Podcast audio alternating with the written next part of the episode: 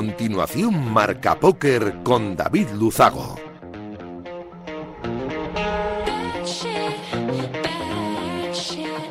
Espacio patrocinado por Winamax.es. Bienvenidos, locos de naipe, saludos de David Luzago, bienvenidos a un programa más, bienvenidos a Marca Póker, el único espacio de la radiodifusión española reservado para los amantes de la baraja. Domingo 7 de agosto, programa 178, este que comienza y voy a aprovechar para agradecer como cada semana Radio Marca la cesión de este gran espacio y por supuesto por hacerlo viable a nuestro sponsor winamax.es, la mejor plataforma para jugar al póker online de nuestro país. Semana esta en la que el gobierno de España, a través de su presidente Pedro Sánchez, anuncia por causas solidarias subsidiarias con el resto de la Unión Europea, que comenzará de mm, esta misma semana, por cierto, una serie de medidas de ahorro energético que obliga de efecto inmediato a los edificios públicos y comercios a no superar los 19 grados de calefacción en invierno y no rebajar los 27 grados de aire acondicionado en verano, así como apagar todas las luces de edificios escaparates desde las 10 horas de la noche. Las sanciones, por cierto, por incumplir estas restricciones energéticas oscilarán entre los 60.000 y los 600.000 euros. En cuanto a la crónica internacional, la presidenta de la Cámara de Representantes de Estados Unidos, Nancy Pelosi, y su séquito han estado de gira por Asia y han aterrizado, aterrizaron en Taiwán. Eh, China lo ha considerado un desafío geopolítico y ha amenazado con acciones militares selectivas e incluso han iniciado ya maniobras militares sin precedentes con fuego real que eh, bloquean y que intentan bloquear Taiwán. En otro orden de cosas, Estados Unidos mata con un dron en Afganistán al líder de Al Qaeda, Ayman al-Zawiri, el denominado cerebro de los atentados del 11 de septiembre.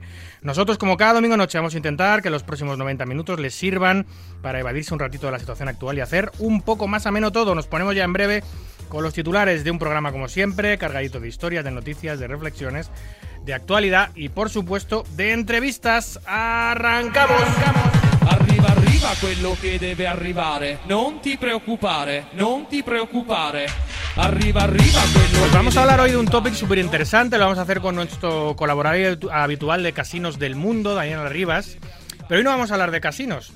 Vamos a hablar de qué es lo que le molesta en la jerga de póker, lo que le tilda a un jugador de póker en una mesa de póker en vivo, sobre todo.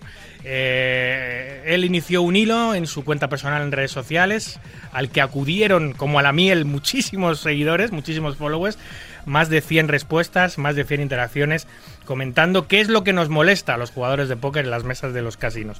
Tendremos, como siempre, un carrusel de noticias que define a la perfección lo que ha acontecido en estos últimos siete días en el maravilloso mundo del naipe. Recibimos una, o tenemos una edición más de curiosidades Off Poker, esa sección que nos trae el tomellosero Abraham Jiménez, que nos habla de cosas curiosas, pero que no necesariamente tienen que ver con nuestro deporte. Cerraremos el programa con tres conexiones, con el eh, casino de Rozbadov, con el casino Kings, eh, con Dani Albert, que nos va a contar cómo fue la etapa estrella del Spanish Poker Festival de la semana pasada. Conectaremos también en directo con el Campeonato de España, en su etapa reina anual, la de Barcelona, y con Sergio García para que nos ponga al día de lo que ha ocurrido en las Asturias Golden Series, que son los tres eventos eh, de esta semana. 90 minutos por delante, de mucho naipe. Vamos a por ellos.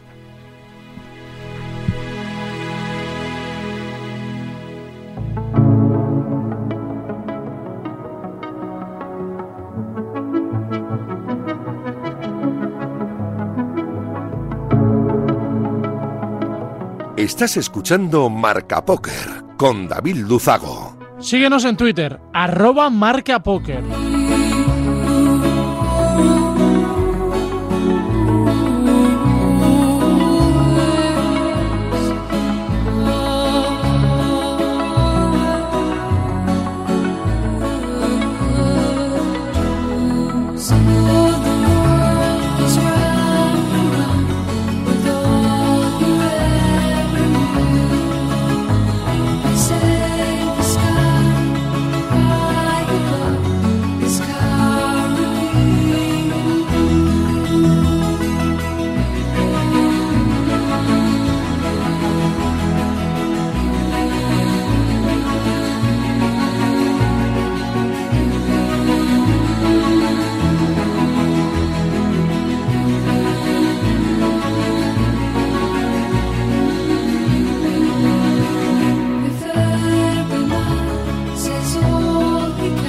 Esta noche recibimos de nuevo al ingeniero industrial madrileño Daniel Arribas.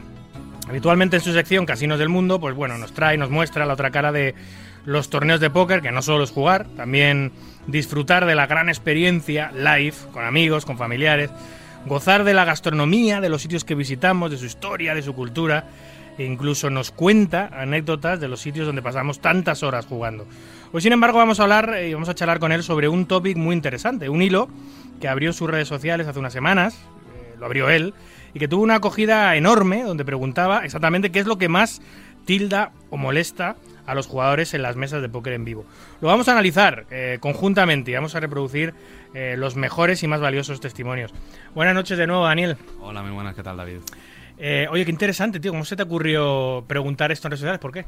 Pues mira, estaba buscando un poco una idea para hacer un artículo y entonces, bueno, se me ocurrió hacer esa pregunta porque muchas veces lees por redes sociales que la gente se queja de pues, alguna circunstancia que vive en una mesa de póker, que pues eso que le sucede en un casino y dije, vamos a soltar por ahí la pregunta a ver qué es lo que pasa y si me da para un artículo y la verdad que la respuesta es que fue un- para tres. Efectivamente. es que no solamente es que me ha dado para un artículo que además ha salido esta mañana en Poker Red, sino que a raíz de ahí me ha- surgido otra idea, que ha sido la de realizar un libro en el que vamos a contar historias un poco Mm. No relacionadas, sí, un poquito historias relacionadas a modo de cuentos, eh, pues eso, con, con todas estas cosas que le fastidia o que le tilda a la gente en los casinos, vamos a contar historias en primera persona que me han pasado a mí, que han pasado a compañeros, otras van a ser ficticias y ya le tocará un poco al lector saber cuál es cuál. Y pues nada, a ver si lo sacamos a final de año, Oye, esa es un poco la idea. Qué chulo. Y además, teniéndote como colaborador habitual en el programa, vas a poder hacer un repaso de cómo va la evolución de ese libro mientras Esperemos lo escribes. Que sí. Esperemos que sí. A ver si para final de año podemos venir aquí y decir que lo, que lo hemos terminado. Qué chulo, pues eh, encantado estaré de que lo presentes aquí cuando quieras y poder leerlo y disfrutarlo. Oye, más de 100 respuestas, eh, bueno, bastante más, de 100 respuestas al, a la- al hilo que iniciaste preguntando qué tilda a los jugadores. ¿Te, te- te esperabas esa participación tan grande? A ver, es un tema que sí que es bastante recurrente y que sí que imaginaba que la gente iba a contestar, pero vamos, de ninguna manera que iba a tener más de 100, que para una comunidad tan pequeña como es, como es la nuestra y ser Twitter, que no es la red social, digamos, que más se utilice últimamente, me, vamos, me parece una auténtica pasada. Eh, esto nos pasa a todos. A ver, aquí no se libra ni el tato. O sea, el que diga que nunca se ha tildado en una mesa de póker, miente. Puedes llevarlo mejor, puedes, tra- puedes ser más frío y asumirlo mejor, eh, puedes estar más acostumbrado y llevarlo mejor, o incluso tragártelo y, y explotar después, o ni siquiera explotar, que yo no sé si eso es hasta bueno. Pero desde luego que eh, todo el mundo pasa por tildadas. Eso es, eso es así. Yo muchísimo, desde luego. ¿Sí? sí, sí, yo Ah, ¿tú- bastante. ¿Tú qué haces cuando te tildas? Yo, a ver, yo la verdad es que llevo unos años porque al principio me tildaba muchísimo. Tengo, o sea, tengo que reconocer que me tildaba demasiado, ¿eh? Y que me lo llevaba incluso a casa. O sea, cuando tenía una mala racha de resultados, sobre todo en vivo, que al final tienes menos muestra y la varianza a veces hace más diabluras, eh, la verdad que me lo llevaba incluso a casa. Y la verdad que fue un, poco uno de los motivos en los que decidí fijarme más en, esos otros aspectos a veces que hay como, como es lo que estoy ahora contando en Casinos por el Mundo, un poco de todo lo que puedes sacar en un viaje que no es al juego, porque si el juego va mal y encima te enfadas y tal, pues la experiencia es muy negativa. Sí, eso, eso siempre lo he pensado. Eh, em, todos estos viajeros, jugadores de póker que única y exclusivamente viajan para jugar, eh, la experiencia es, es, es, es infinitamente peor o muy mala cuando no van bien en las mesas. Claro, claro. O sea, al final estás viajando solo para jugar del hotel al, al casino, del casino al hotel. Como no te vaya bien, la sensación final es horrorosa porque no has disfrutado de nada más. Eso es, te pasas una semana fuera, te has gastado dinero, has estado lejos de la familia, de los amigos y encima te vuelves con un cabreo. Yo creo que es un poco, es lo que yo busco con todo esto también, ¿no? Alejarme de, de pues esas situaciones en las que estás completamente tildado, pero no siempre lo consigo. Eh, ¿Qué es lo que más te tilda a ti a nivel personal en una mesa de póker en vivo? Pues a ver, en una mesa eh, sí que me tilda el mal comportamiento en general, pero hay una situación que me molesta bastante, que es cuando, sobre todo, a ver, también me pasa cuando gano la mano yo, pero cuando pierdes una mano en la que vas por delante y no solamente te ganan, sino que encima te están explicando continuamente por qué tenían que pagar, por qué, cómo ha sido la mano, buah, tío, lo siento, es que tenía que pagarte, es que no está mal pagado, es que no sé qué, mira, me has ganado, ya está, iba yo por delante, has tenido suerte en este momento, como la he tenido yo en otros, pero no me pongas la radio, de verdad. Claro, que no te pongan música. Mira, eso, eso, eso cuando empiezas a jugar, cuando eres muy novato y alguien te gana la mano o, o, o, o, o pierde la mano y te explica por qué has jugado mal o te gana la mano y te explica por qué te ha ganado, cuando eres muy novato, bueno, pues incluso es información extra que te está dando alguien. A ver, si es mejor que tú, puede ser valiosa. Si, si es peor que tú, pues a lo mejor es un desastre la explicación Pasa que el que está es dando. mejor que tú, nunca te la va a dar. claro, el que es más experimentado sabe que eso no hay que hacerlo. Claro. No hay que dar clases gratuitas en las mesas, Eso ¿no? es. Pero bueno, cuando eres más novato, pues te lo puedes más o menos administrar. Oye, pues mira, pues me ha pelado o le he ganado, me está poniendo música, pero por lo menos estoy viendo de qué palo va este Sí, tío, sí. tal, o me está enseñando. Pero ya cuando eres más experimentado, ya estás pasado de rosca en estos. Ya que te pongan la radio todo el rato y que te expliquen y tal, y que vayan de profe o vayan de tal, no. A mí me sienta muy mal. Vamos, Sí, a mí sí. me sienta muy mal.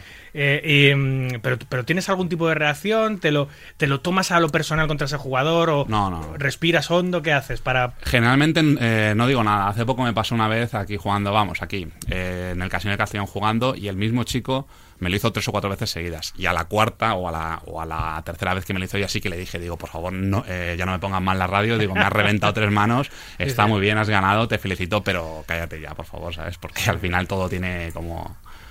Eh, en línea general, no- o sea, por norma general, cuando ya llamas la atención a un jugador diciendo, oye, ya déjame ya. Ya es- generalmente la gente suele ser educada, eh, se da cuenta de que está molestando y deja de hacerlo. Pero hay veces que hay gente que lo hace aposta y que lo va a seguir haciendo porque es parte de su estrategia de juego, sacarte de quicio, intentar que al final, pues eso, te lo tomes a personal contra él, cometas errores contra él. Eso. Yo conozco muchos jugadores sí. que da igual lo que les digas, que van a seguir ñiqui, ñiqui, ñiqui. Sí, sí, está claro, está claro. A mí, a mí, a, mí personalmente, ya que me lo preguntan, a mí personalmente lo que más me, lo que más me molesta yo creo en una mesa de póker en vivo es, em, eh, por supuesto, eh, la falta de higiene no la soporto. O sea, el hecho de que hay una persona a mi lado eh, que lleva días o incluso semanas sin pasar por la ducha es muy desagradable porque te revuelve el estómago y porque no te deja, es que te quita la concentración, te quita las ganas de jugar. Lo que quieres es que venga el director de torneo y te cambie de mesa o se lo lleve. Eso a mí me tilda muchísimo.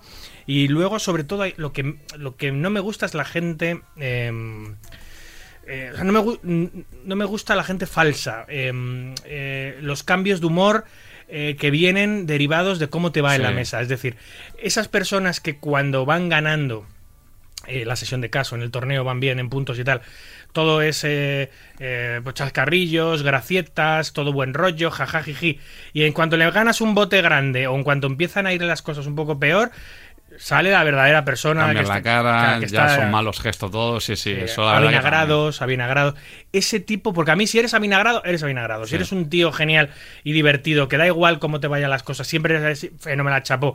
Pero tío, no me muestres una cara tal y luego saques tu verdadero yo cuando eso sí yo no lo Sí, soporto. además es que por desgracia hay muchísimos casos, ¿eh? te Sí, los sí, encuentras sí. muy a menudo. Eso no lo, no, no lo soporto. Y, y- y yo, por ejemplo, bueno, pues a ver, también, obviamente, aquí no le tildan los bad beats. Los bad beats es posiblemente lo que más tilda a una persona.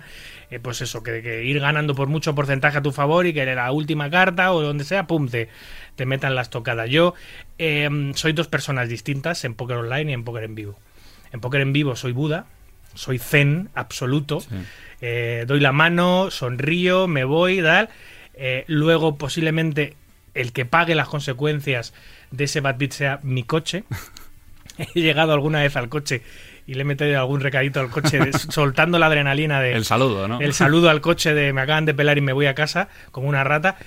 Eh, eh, claro, a ver, yo me dedico al mundo del póker, no puedo expresar mi rabia eh, delante de toda Sí, no la puedes gente. partir una silla no, en puedo- no medio, puedo partir una- ¿no? ni partir de la cabeza a nadie en unos casinos, está claro.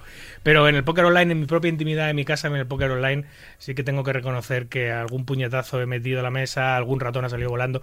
Al final descargas tensión de la peor manera, claro, pero es una y, una y otra Claro. y otra y una mano y otra mano y al final tienes que tener mucha sangre fría, Dani, para, para que no te afecte, macho. Al final un bad beat yo creo que no le molesta a nadie, pero cuando llevas 20, Sí. 30, 40, Sí, típica sí, sí. sesión que no sale nada, llevas una semana y tal, al final lo paga el teclado siempre. O sea, Sin duda. algún teclado hay que reponer de vez en Eh, cuando. algún teclado y, y cuidado porque puedes cometer el error que yo he cometido alguna vez de pensar que estás con un sobremesa y estás con un portátil, porque si tú golpeas el teclado de un portátil, Sí, se acabó. se acabó, es fin, el disco duro por los aires. Sí, sí, tú, sí. tú golpeas el teclado de un ordenador de sobremesa y te saltan un par de teclas por ahí y ya está. Y además, si un teclado cuesta 10 euros o 15 euros, no pasa nada. Pero el problema es como, como se te vaya la olla y le metas un puñetazo de rabia a lo Bat Spencer al, te- al teclado del portátil. que Y ya ya como no estés solo en casa y te ve a alguien, que a mí alguna vez me ha pasado que me pensaba que estaba solo en casa y me ha visto Sí. la Sí. mujer.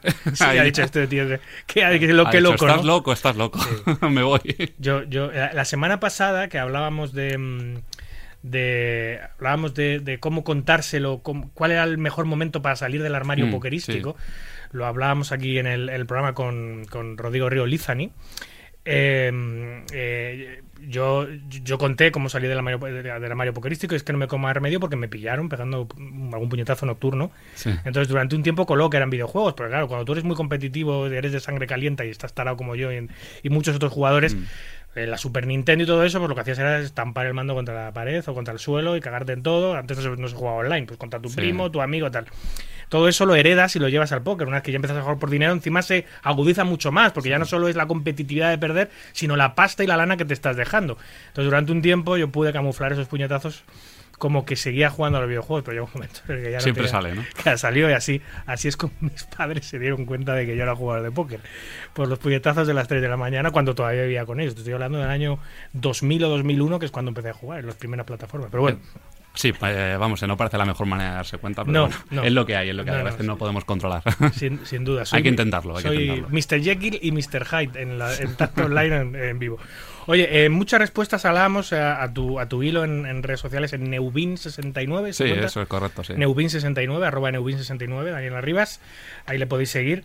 Eh, eh, ¿Qué tipo de respuestas has recibido así en general? Ahora, ahora iremos sobre muchas de ellas. Sí, vamos a ver, había algunas que eran un poco eh, ya de índole personal, ¿no? Cosas muy concretas que molestaban a determinadas personas que esas pues a lo mejor he intentado no recogerlas tanto en el artículo, ¿no? Porque, pero sí que había muchas respuestas que veías que era todo el mundo te lo decía, ¿no? Había dos o tres respuestas siempre muy parecidas y esas sí que las vamos a comentar un poquito más en profundidad porque la verdad que coincidían bastantes jugadores en que les molestaba eso.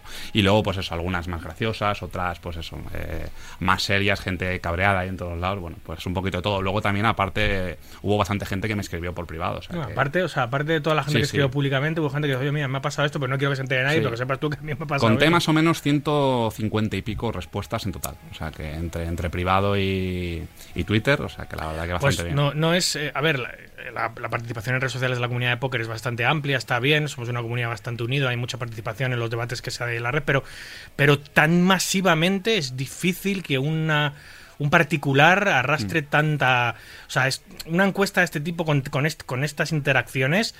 Básicamente, Poker Red eh, y poco más, ¿eh? O Mm. a sea, veces es que no sabes cómo, cómo acertar. Pones algo que en tu cabeza es brillante Sí, y piensas sí. que dices, Y madre mía, responden esto, dos. esto va a ser la hostia no te responde nadie. Y te es tú a ti mismo ahí porque das Es un poco de pena. eso, y luego a veces una cosa que no sabes por qué, pues bueno, simplemente interesa y ya está.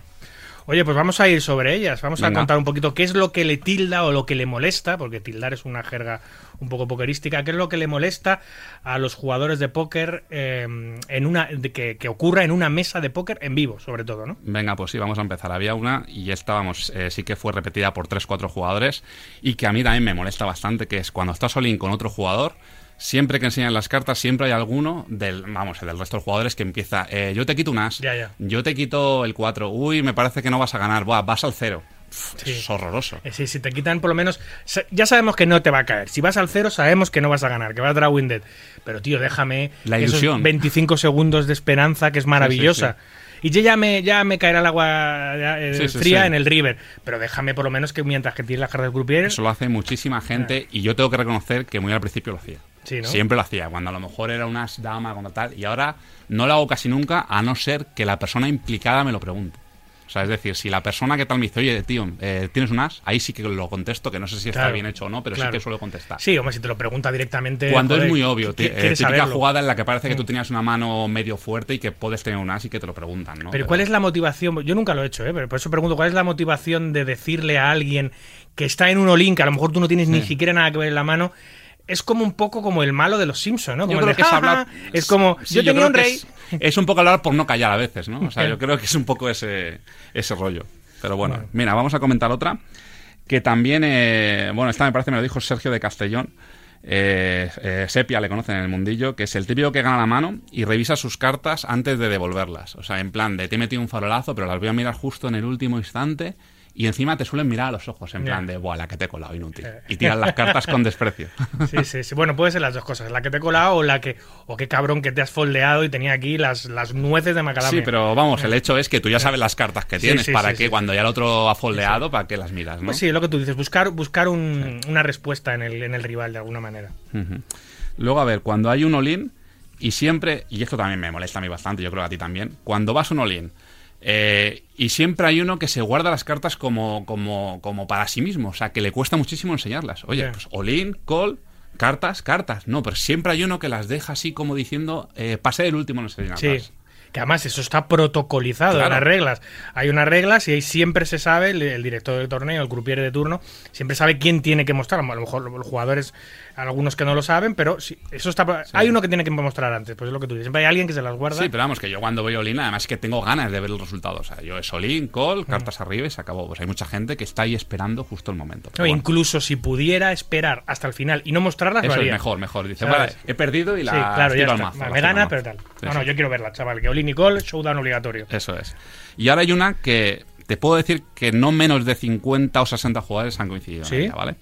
Eh, los que se ríen de las jugadas de otros jugadores en la mesa y dan clases sin que nadie se lo pida. O sea, los típicos profesores Sí, sí. que están continuamente sin que nadie les comente nada, diciendo, es que ahí tienes que haber pagado por odds, es que esa mano es que es fall seguro. Pero vamos a ver, ¿cómo que es fall? Tengo fichas, ¿no? ¿La puedo poner ahí? Pues si las puedo poner, puedo hacer call, puedo hacer fall, me puedo levantar, puedo hacer lo que quiera, ¿no? Mm. Sí. Yo creo que hay demasiado profesor suelto. Sí, yo creo que es una, una manera, primero, de, de repasar todas las jugadas en su mente, de- haciéndolo público a todo el mundo, y luego hacerse notar, que la gente vea que, que sabe jugar muy bien, que le intenten tener respeto porque sabe jugar, y porque hay mucha gente que no calla ni bajo el agua. Sí, sí, a ver, yo creo que es un poco de todo, pero creo que en general es bastante significativo cuando alguien hace eso y va un poco de pro, que generalmente no es buen jugador. O sea, Sí, es un sí. jugador que a lo mejor es regular, pero no es un Es profesional. que no es lo mismo ir de pro Eso que es, ser un pro. Eso es, efectivamente. Esa, esa es la diferencia. Pues en esta ha coincidido, te puedo decir, un porcentaje muy alto de los jugadores a los que, a los que se ha preguntado. Vamos a por otra, que es que se celebren las manos exageradamente o se pongan de pie cuando van all-in. Eh, yo he visto de todo. Hay cosas que no me molestan. Cuando se ponen de pie, a, mí no me molestan porque muchas veces incluso no ves las cartas, dependiendo de la posición en la que estés. Yo a veces lo hago sobre todo cuando estoy al lado del croupier, porque a lo mejor no lo veo bien. Pero sí que hay gente que es que arma una ahí un poco ya excesivo, ¿no? Gritando, pegando puñetazos a la mesa cuando ganan. Yo creo que hay gente que se pasa un poco de la raya. Sí, es- esa gente se olvida que hay una persona enfrente que ha perdido. Eso es. Y que esa persona muchas veces eres tú mismo. Sí, sí, sí. Eh, Exacto, pero sí, sí, que se ve. eh, Bueno, el otro día vimos en Estados Unidos un tío se subió encima de la mesa. Sí, es verdad. O sea, o sea, que es que Hay que tener un poco de empatía simplemente Sí, sí. y yo creo que con eso ya. Vamos a por la siguiente que es eh, sentarse al lado del dealer en una mesa de 10 jugadores. Yo creo que incluso las mesas de 10 jugadores ya, que muchas veces Mm. no queda remedio, pero mucha gente siempre se queja cuando hay mesas de 10 jugadores. Sí, porque la acción es mucho más lenta, participas mu- mucho menos del juego porque hay muchas más manos en, en tal. A ver, Estás sí, incomodísimo. hay, hay mucha gente incluso que en la posición 1 y la posición 10 o 1 y 9, según sea la mesa, no ven. Eso es. Eso O sea, es. necesitan estar en la 4, 5, 6, que son las centrales, para poder acceder bien a las, a, la- a la- Ajá. a las, a las cartas. Entonces Sí. les tilda el hecho de que, de que directamente no ven bien ni a los otros jugadores ni a las propias cartas. Alguna vez he pagado yo mal una cantidad o algo así por no ver y por no estar, a lo mejor en un sitio en el que no hablaban Mm. Claro. español o no hablaban inglés y tal, simplemente por estar viendo mal porque no eres capaz de verlo con, Sí, sí. con corrección. Y ahora vamos a otra que también ha sido, esta creo que, bueno, pues a lo mejor no tanto como la anterior, pero de las más repetidas también, que es el maltrato a los crupieres y sobre todo el no facilitarles la vida con el tema del stack, eh, no tenerlo bien ordenado, no acercarlo cuando pagas, no acercarlo, o sea, no ayudar un poco al, al profesional y sobre todo la gente que culpabiliza a los crupieres de las jugadas, de, de todo lo que te pasa, siempre es culpa del croupier. Cuando ganas eres tú que eres un fenómeno, pero cuando has perdido es el croupier. Incluso en mesas que barajador automático, la culpa es del croupier. Sí, sí, siempre. sí. Está ahí. Efectivamente, eso es más grave aún. Sí, sí, sí. sí. Eh, hay que apilar las fichas en torrecitas de 20, si es posible, y en torneos eh, dividirlas por colores y en, en, en cash por valores. Eh, Hmm. Y que esté todo, que todos los jugadores de la mesa sepan en todo momento las fichas que tienen, como si fuese una partida online, donde sabes perfectamente Eso lo que tienen. Aproximadamente por lo menos, y Sí, por lo menos las de mayor valor siempre por delante. Y una cosa muy importante, el, el bullying o, o el, el acoso a los crupieres hay que, hay que perseguirlo ya no solo desde el interior del casino, desde la dirección del casino, la dirección del torneo, etcétera, etcétera, sino los propios jugadores de la mesa se tienen que unir para reprochar Mm. y recriminar, marginar incluso al jugador que trata mal a un croupier. Sí. Hay que hacérselo notar, que estamos en desacuerdo, que no nos gusta, etcétera, etcétera. Hay que intentar perseguir esas, esas acciones que son horrorosas. Es que hay a veces que llegas a vivir situaciones. Yo me acuerdo una vez en el casino de Málaga que pues no sé qué evento era, pero era un evento pues que había demasiada gente y tuvieron que contratar un poco dealers de pues un poco de fuera, ¿no? Mm. Y había una chiquita que llevaba muy poquito tiempo y es que la pusieron en media hora que se echó a llorar. Sí, eso ocurre. echó a ¿eh? llorar. Ocurre, claro, ocurre. claro, eso ocurre. Vamos, Yo lo he visto varias Yo lo he. Mm. visto, eh, sí, efectivamente, alguna vez. Y la verdad es muy desagradable. Una chica que a lo mejor no sabes lo que está ganando, si mucho, si poco, no sabes la preparación que ha tenido, llega ahí con su ilusión de repartir cartas y la hundes en la miseria. Sí, no puede ser, no puede ser. Eso es gente, gente, eh, diciéndolo mal, despreciable. Hay que pensar si a ti te gustaría claro, claro. en tu primer día de trabajo que te vinieran y te dieran todo el rato. Ni ¿no? tu primero ni ninguno Vamos, también. pero- ninguno. Pero, sí, sí, desde luego. Eso hay que erradicarlo cuanto antes porque los croupiers te hacen un trabajo excepcional. Eh, el, que no, el que no sea croupier no sabe, porque yo llevo trabajando con croupiers toda mi vida, eh, sé lo duro que es, las sesiones tan largas que se metan, los turnos tan largos que se meten, la concentración que tienes que tener es un trabajo es un trabajo eh, bastante duro. La gente se cree que se puede sentar sin tiene para cartas, pero ser croupier, los cálculos matemáticos continuos que Claro. tienen que hacer para contar los botes, es un trabajo muy estresante. Y si encima tienes a un toca huevos en la mesa diciéndote lo que haces bien o lo que haces mal, cómo lo tienes que hacer, quejándose todo el rato de, de que tú eres la culpa de su mala suerte, da- eso mira, no, no hay que cuando, lo no dormi- cuando no dominas, que oye, todo- eh, todos hemos tenido un primer día, cuando no dominas el trabajo y encima te pones nervioso, ¿qué esperas que vaya a pasar? Pues que esté cada vez esa persona más nerviosa y lo haga peor, si es que es normal. Sí, sí. Bueno, pasamos al siguiente. Eh, el código de etiqueta que aún existe en algunos casinos. ¿no? Esto sí que, sobre todo, yo creo que va un poco más bien tirado a cuando se acerca el veranito y puedes ir en pantalones cortos. Hay casinos que no lo permiten o que dicen hasta el 30 de junio no y- el 1 de julio sí. Ridículo total. Que es, que, es, que es una cosa que es ridícula. Ha pasado en Casino de Barcelona, ha pasado en muchos casinos. Todos los casinos de España eran así. Sí, sí. Hasta que llegó el póker, curiosamente. yo, yo, yo sí que he visto alguna cosa por redes sociales que me ha parecido, digo, o sea, que el 30 de junio no puedo, tengo que ir prácticamente en, vamos, en tejanos y tal, con 40 grados, Sí, sí. y mañana sí que ya puedo. Es No, y luego el agravio comparativo que siempre existe, que la mujer sí que puede ir con pantalón corto y el hombre no, es una Sí, cosa con ridícula. falda, una falda. que la mujer pueda pasar con un bolso del tamaño de, de- de este estudio y el hombre no puede pasar con una mochila. Eh, hay un montón de cosas que todavía está, eh, diferencia de género, eh, discriminando al hombre en este caso, por, por razones que desconozco totalmente. Y, y luego hay algunos casinos que todavía siguen con las normas de etiqueta ridículas y absurdas de los años 80. Sí, de hace 40 años. Donde sí. los casinos eran sitios con un glamour tremendo, donde estaban completamente llenos de árabes y rusos tirando su dinero. Eso ya no existe. Es. Ahora hay que abrir las puertas a todo el mundo. Hombre, yo no digo que vayas eh, en bolas a un casino. No, hay que ir con un, con, con un mínimo, lo que Mínimo, hemos hablado, limpios, asaditos Claro. y ya está. Pero oye, hay Sin que, más. hay que estar cómodos en un sitio en el que te vas a dejar el dinero, yo Sí, creo. sí, sí. Eh, siguiente. Eh, y en esta estoy muy de acuerdo. El tanqueo excesivo, sobre todo eh, cuando estamos muy lejos de la burbuja. Hay gente que, eh, primer nivel, tienes 200, 500 ciegas y tanquea 15, 20 segundos Sí, cada sí, mano. mucha- mucha tele. Y llevan un 2 y un 7, efectivamente. Hay mucho Mucha Hollywood, ¿no? Eh, siguiente, que te pidan los datos personales para pagarte un premio en un torneo de póker. Y esto me parece una buena reflexión. ¿eh? Eh, si nos consideras que somos un juego de casino, queremos ser un, pues, un juego de casino para todo. Sea, lo que no me pidas es nombre y tal, pero sin embargo, si gano las fichas en una ruleta o tal, ahí no pasa nada, me las guardo al bolsillo. y no Claro, hay, una- hay, absolutamente hay- hay un, hay un tema, hay un tema legislativo detrás de esto eh, que posiblemente el jugador no entienda. Em, eh, yo que trabajo en un casino, obviamente lo, tengo a diario.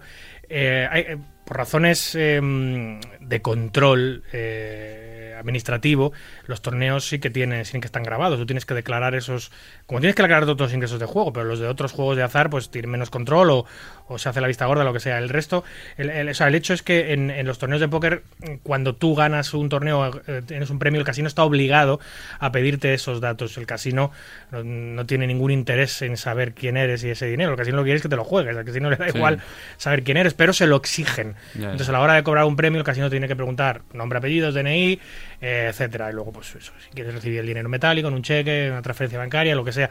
Pero eso es, es esa información se queda ahí registrada en el casino por si eh, la agencia tributaria pues Sí, eh, hace un requerimiento sobre ti o sobre algunos eventos en particular. El casino tiene la obligación de tenerlo, sin más. Vale, eh, luego se, se vuelve a repetir, lo que pasa que justo esta persona eh, puso una idea nueva y la ha vuelto a repetir. Habla otra vez de los que tratan mal a cualquier empleado, que a veces se responsabiliza a los cupieres, que ya lo hemos comentado, y luego añade que los que no respetan a alguien que quiere pactar en un torneo. O sea, y yo veo ahí un poco las dos direcciones. Cuando hay cuatro que quieren pactar y uno no quiere pactar y están haciéndole casi bullying para que pacte, y un poco al revés, ¿no? Cuando pues, hay personas que se ponen muy pesadas en ambos sentidos, ¿no? Yo creo que hay que, hay Mira. que proponer un pacto si quieres bien y si no, pues... Esto es, esto es muy sencillo. El director de torneo, cuando ve que hay problemas a la hora de pactar, de que hay. Porque el, el momento de los pactos es un momento muchas veces muy tenso, incluso que puede llegar a discusiones muy, muy acaloradas porque hay mucho dinero en juego. Eh, si veo que hay mucho lío, el director de torneo, mira, son cinco personas que quieren pactar o que no quieren pactar, eh, para que nadie se tenga que mojar y decir yo no quiero o yo quiero y tal. Coges cinco cartas. Sí, eso lo he visto. ¿Vale? Cinco cartas rojas, o sea, pone- le das a cada uno una, una carta roja y una carta negra, ¿vale?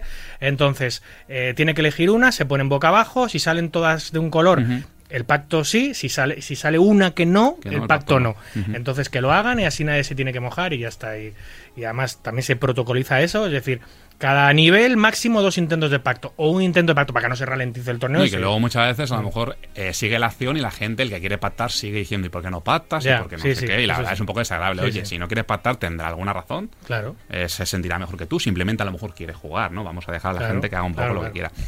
Eh, también los que preguntan por el stack que tienes Oh, qué coñazo. cada mano. Sí, sí, qué coñazo. Eh, vale, cuando es una mano importante, pregúntame, yo te lo diré muy, muy educadamente. Pero cada vez que abras la acción, no preguntes el stack que tenemos. O sea, Sí, no sí. es necesario. Si antes tenía 56.000, pues ahora tendré 54. Se le ponen los ojos como platos a ese jugador, saca el cuello así, ¿cuánto tienes? Así Sí. te mira así todas las veces. Solamente por abrir preflow ya te están preguntando Eso cuánto es, tienes. Y luego te lo preguntan para foldear. Muchísimas, muchísimas veces, muchas veces. preguntan para foldear. Ni siquiera están pensando en nada, simplemente quieren saber cuánto tienes.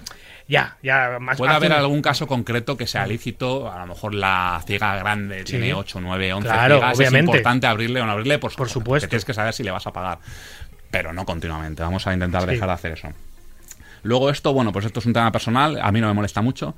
El cambio de mesa constante durante un torneo, especialmente cuando estoy en una buena mesa, dicen. Ya, es que Eh, eso- de hecho, me parece que añadió algo así como, y encima muchas veces luego me cambian a una mesa llena de cerdos. Creo, creo Ya, que el sí, comentario sí. era así, ¿no? Sí, sí, claro. Hombre, eso es hacer puro. A ver, generalmente el director de torneo equilibra las mesas si hay un orden de romper y equilibrar mesas. Si te toca la ciudad grande cuando llega el director a romper, te levanta y punto. No te va a preguntar si estás a gusto en la mesa, si llevas una o dos manos, porque hay a veces que se da la circunstancia, mala suerte para ese jugador, que le han cambiado en las últimas cinco manos dos veces eh, la- de tal. Bueno, chico, pues mira, esta vez te ha tocado a ti, el próximo torneo a lo mejor no te cambian en todo el torneo. Sí, sí, eso lo es. que hay. Pero bueno, al final a la gente le fastidia lo que le fastidia. y a ver, siguiente. Esta también estoy muy de acuerdo, yo creo que tú también. El frío mientras juegas, especialmente cuando te toca un sitio debajo de justo del aire acondicionado.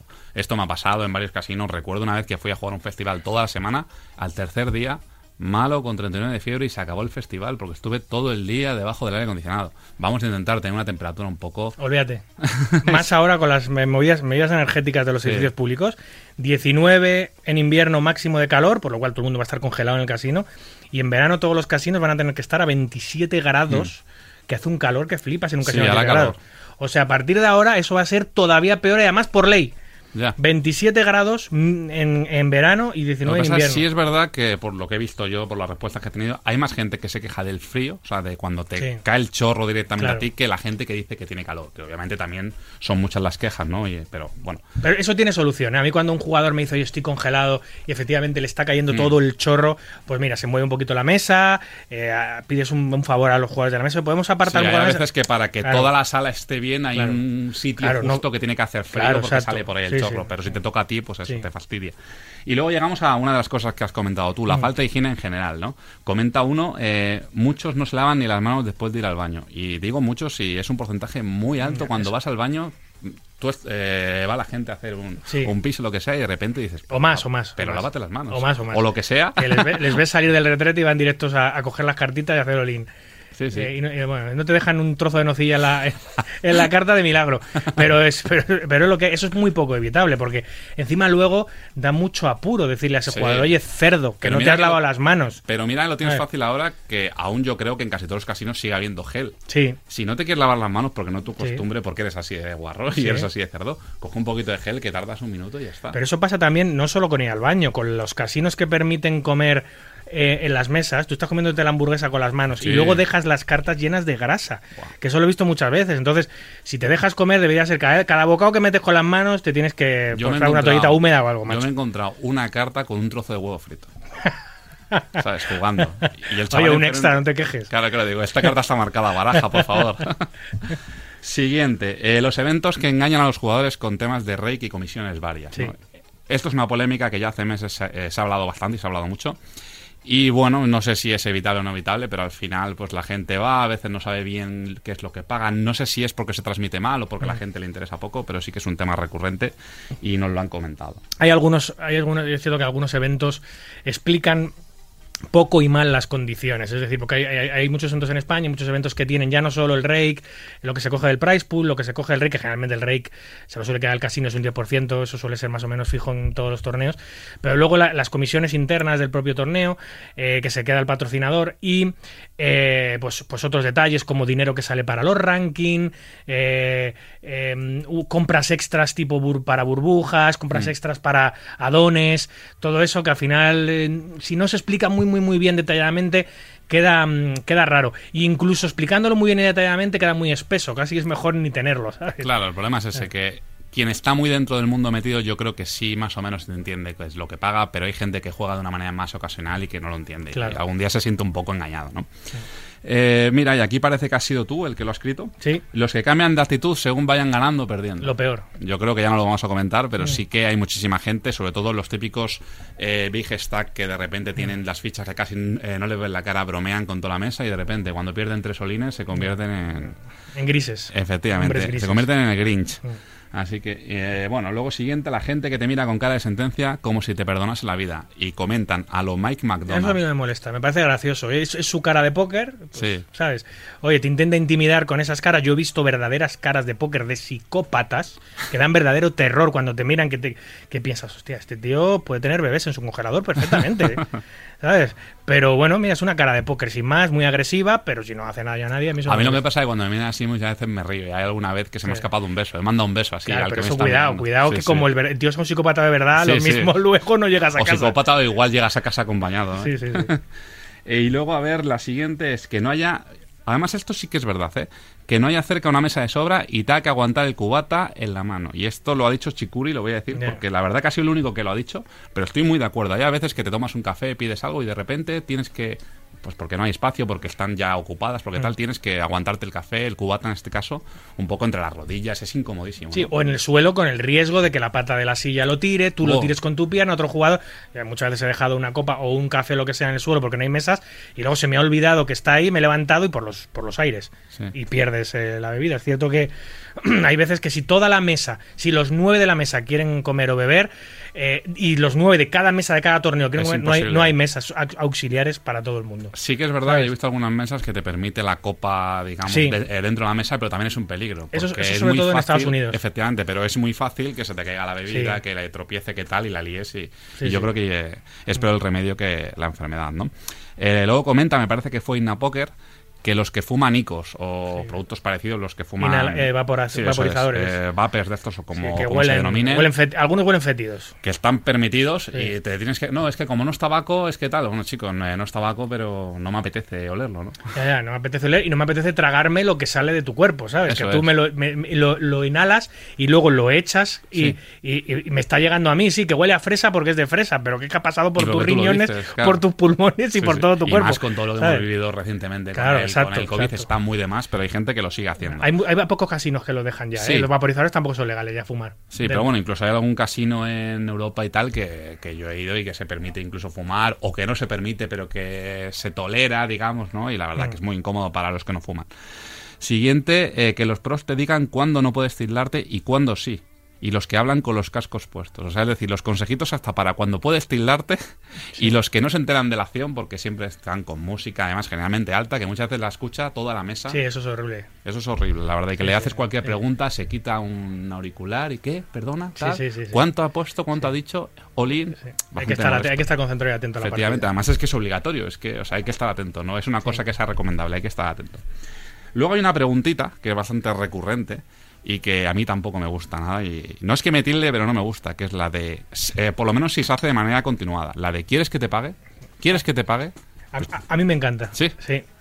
¿A ti por qué no te gusta? Bueno, a mí no me gusta, eh, depende cómo te la digan y si te lo hacen continuamente. Cuando dicen quieren que te pagues, que no te van a pagar generalmente y que su mano no es potente y si tú tienes una buena mano, incrépale para que te termine pagando. ¿no? Obviamente las nueces no tiene, porque si te pregunta quieres Obvio, que te obvio, pague obvio. y luego te paga con las nueces, para estamparle una silla en la cabeza. Sí, pero bueno, hay situaciones a lo mejor en las que no te puede hacer gracia que él tenga 200 ciegas y tu 9 sea burbuja, eh, Sí. etc., ¿no? Eh, está de más a veces, ¿no? Eh, o sea, es continuamente increpando. Ah. Y, y además solamente lo haces en una dirección. O sea, cuando a ti te va bien las cosas, haces esa pregunta. Cuando a ti te van mal las cosas, esa pregunta no la haces nunca, ¿no? Yo creo, cuando vas short stack. Mira, si tienes, si tienes, em, a mí me gusta esa pregunta por varios motivos. Primero, porque si tienes buenas capacidades interpretativas, esa pregunta la, la- o sea, le, le puedes, le puedes manejar. Porque cuando te preguntan eso, hay un riesgo. Si tú estás faroleando, hay un riesgo claro de que te acaben pagando. Entonces, si puedes evadir, si puedes evadir esa posibilidad, hablando con él, diciéndole tú verás, no sé qué, bueno, tal, le puedes convencer de que al final se acabe tirando. Eso me gusta. Luego te está dando una información de lo que tú dices, de que no tiene una gran mano. ¿Sabes? Porque es que estas preguntas te las hacen incluso en el turn, quedando una carta por salir. Sí, Entonces sí, ya sí, tienes, ya te puedes hacer una idea de de la mano que de la mano que él puede tener para mí es información gratis no hace no me hace daño eh, me hace gracia y encima yo creo que puedo manipularle a mi antojo eh, cuando me hace esa pregunta entonces entonces a mí me interesa que me lo pregunten Sí, ¿no? ¿sabes? O sea, Sí. te- te Sí, viene y, bien. y de hecho si tienes si tienes una gran mano y te, y te, y te dice quieres que te pague Puedes inducirle un poco, ¿no? claro Puedes no directamente sí sí págame y, y ya sabes que se lo dices abiertamente Intentaremos aprovecharla Mm, entonces. claro. Eh, los malabarismos exagerados con las fichas y la gente que no para de hablar. Eh, hay gente que va, digamos, a relajarse a, a los torneos y no le apetece que le estén continuamente, pues eso, hablando, ni porque, oye, un poquito de conversación a veces bien, pero tampoco es la beluquería esto, ¿no? Entonces hay gente que sí que le molesta esto. Y sí es verdad que cuando se ponen 7, 8 jugadores a hacer continuamente, a mezclar las fichas, sí que puede incluso resultar molesto. O sea, a mí sí que alguna vez me ha pasado. Ahí siempre está la ayuda de los cascos, te pones tu musiquita tranquila y te vades un poco en ese sentido si la mesa te molesta. Y lo único que lo que hemos dicho antes, si mantienes la concentración en el juego y no, y no ralentizas la acción por tener la música puesta y encima te aísla de, del ruido exterior o de tal, perfecto. Mejor. Y aquí hay una persona que podría ser yo perfectamente, pero no soy, que dice que me pongan la radio después de ganarme un bote. Además es que ha utilizado la misma expresión Sí, que utilizo sí, yo siempre, sí, que me pongan la radio. Ya me has ganado, cállate. Sí, sí. Pues yo creo que no Total, hace falta total, ni total. comentarla. Luego una cosa que también últimamente eh, creo que he visto alguna vez, incluso alguna vez me parece que lo he dicho yo por, eh, por Twitter de algún casino, que es el precio excesivo de la restauración en los casinos, y comenta aquí también esta persona, y la cerveza en especial, ¿no? Mm. Eh, sí que es verdad que hay sitios, pero bueno, hay que entender que es un, eh, que es un sitio que siempre se ha pagado un precio bastante elevado, ¿no? Y, y que tampoco es que últimamente sea mucho mayor, pero bueno, hay gente que no le gusta demasiado, ¿no? Que le cobren de más, o lo que ellos piensan que le están cobrando de más. A mí lo que no me gusta de este tema es los casinos que varían el precio de toda su hostelería, de toda su restauración, cuando viene un circuito. Es decir, Sí. que tienen la hamburguesa a 8, Estoy de 50 y cuando viene el circuito de turno la ponen a 12. Eso no lo soporto.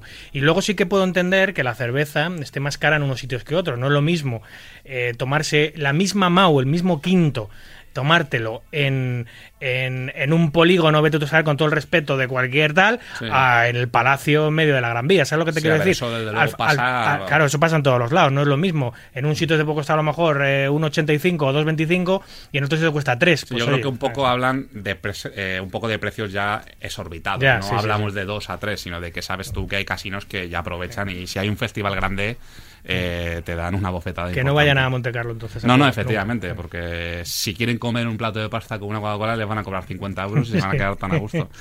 Eh, vale, eh, también hay gente que le molesta, bueno, a mí también, yo creo que a todo el mundo, la agresividad cuando se pierde una mano, ¿no?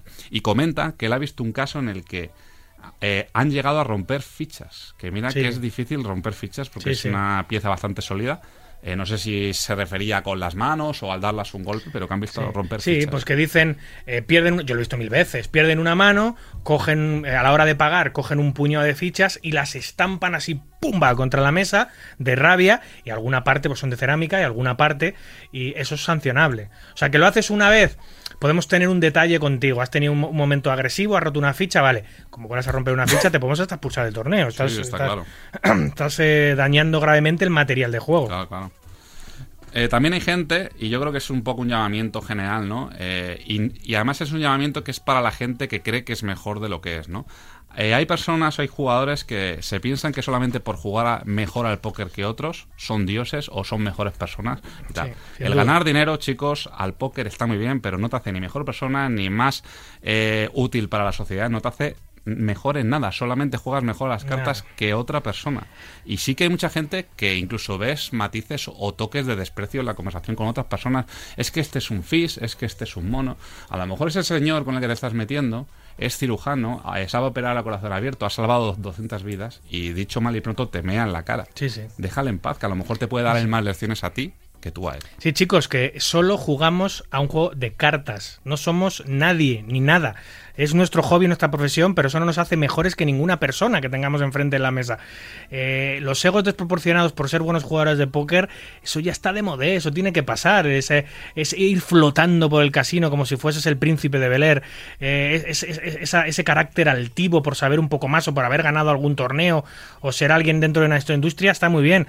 Hay que tener el ejemplo de los grandes. Los mejores en España suelen ser gente muy, muy normal. Mira Adrián Mateos, es el mejor histórico de España, número uno del mundo durante muchísimo tiempo y es el tío más humilde, más campechano, más centrado. Así, eh, él, él por ser el mejor no, no se considera mejor que nadie y es el puto número uno, con perdón. Es un ¿sabes? poco lo que hemos comentado antes, que hay mucha diferencia entre ser un profesional o, Sí. o ser un pro O ir de pro. e ir de pro. Hay muchísima diferencia.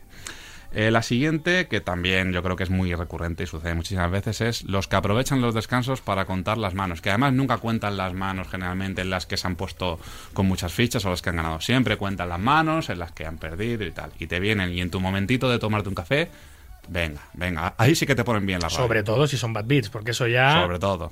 Algunos casinos yo sé que inventaron, o sea que al final no se hace, pero inventaron el badmitómetro, lo que sea, es un, espacio donde tú puedes contar el badbit a una persona, pero tienes que pagar por contarlo. Entonces todo ese dinero luego pues se, se utiliza para pagar una cena o lo que sea.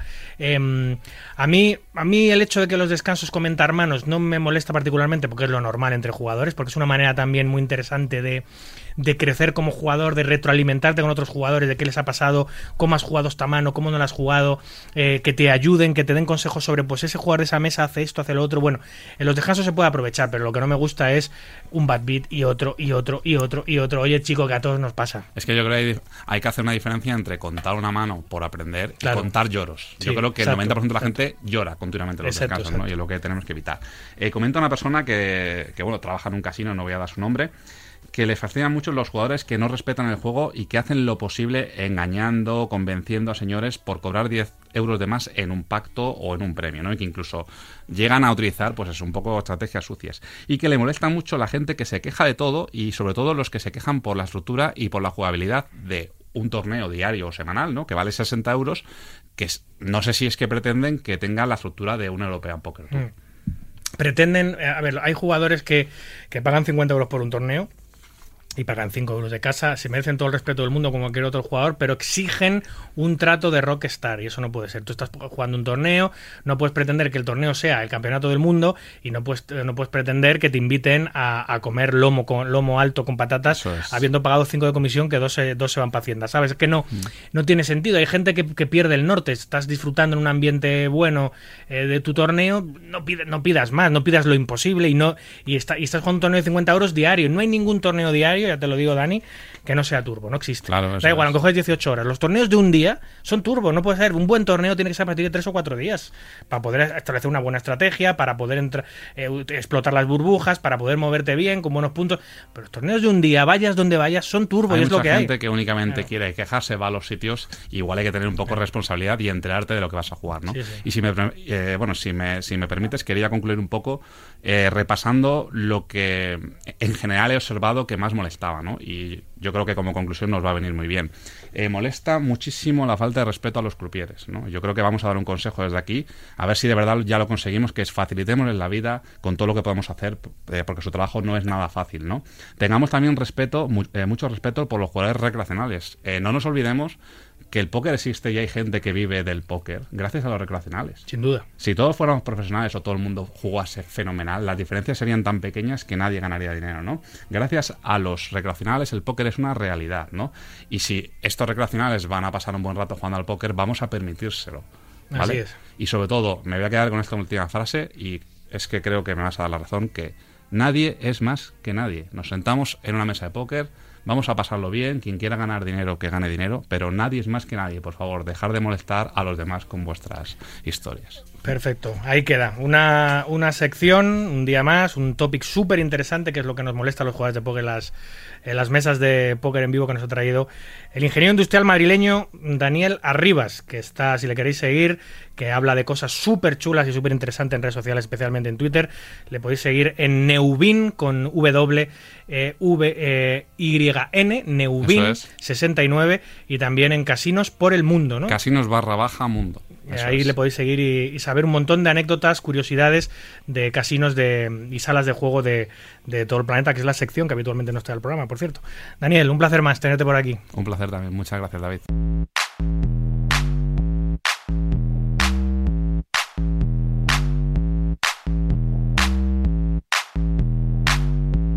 Hola, soy Ana Márquez. Yo también escucho todo acerca del mundo del naipe en Marca Poker.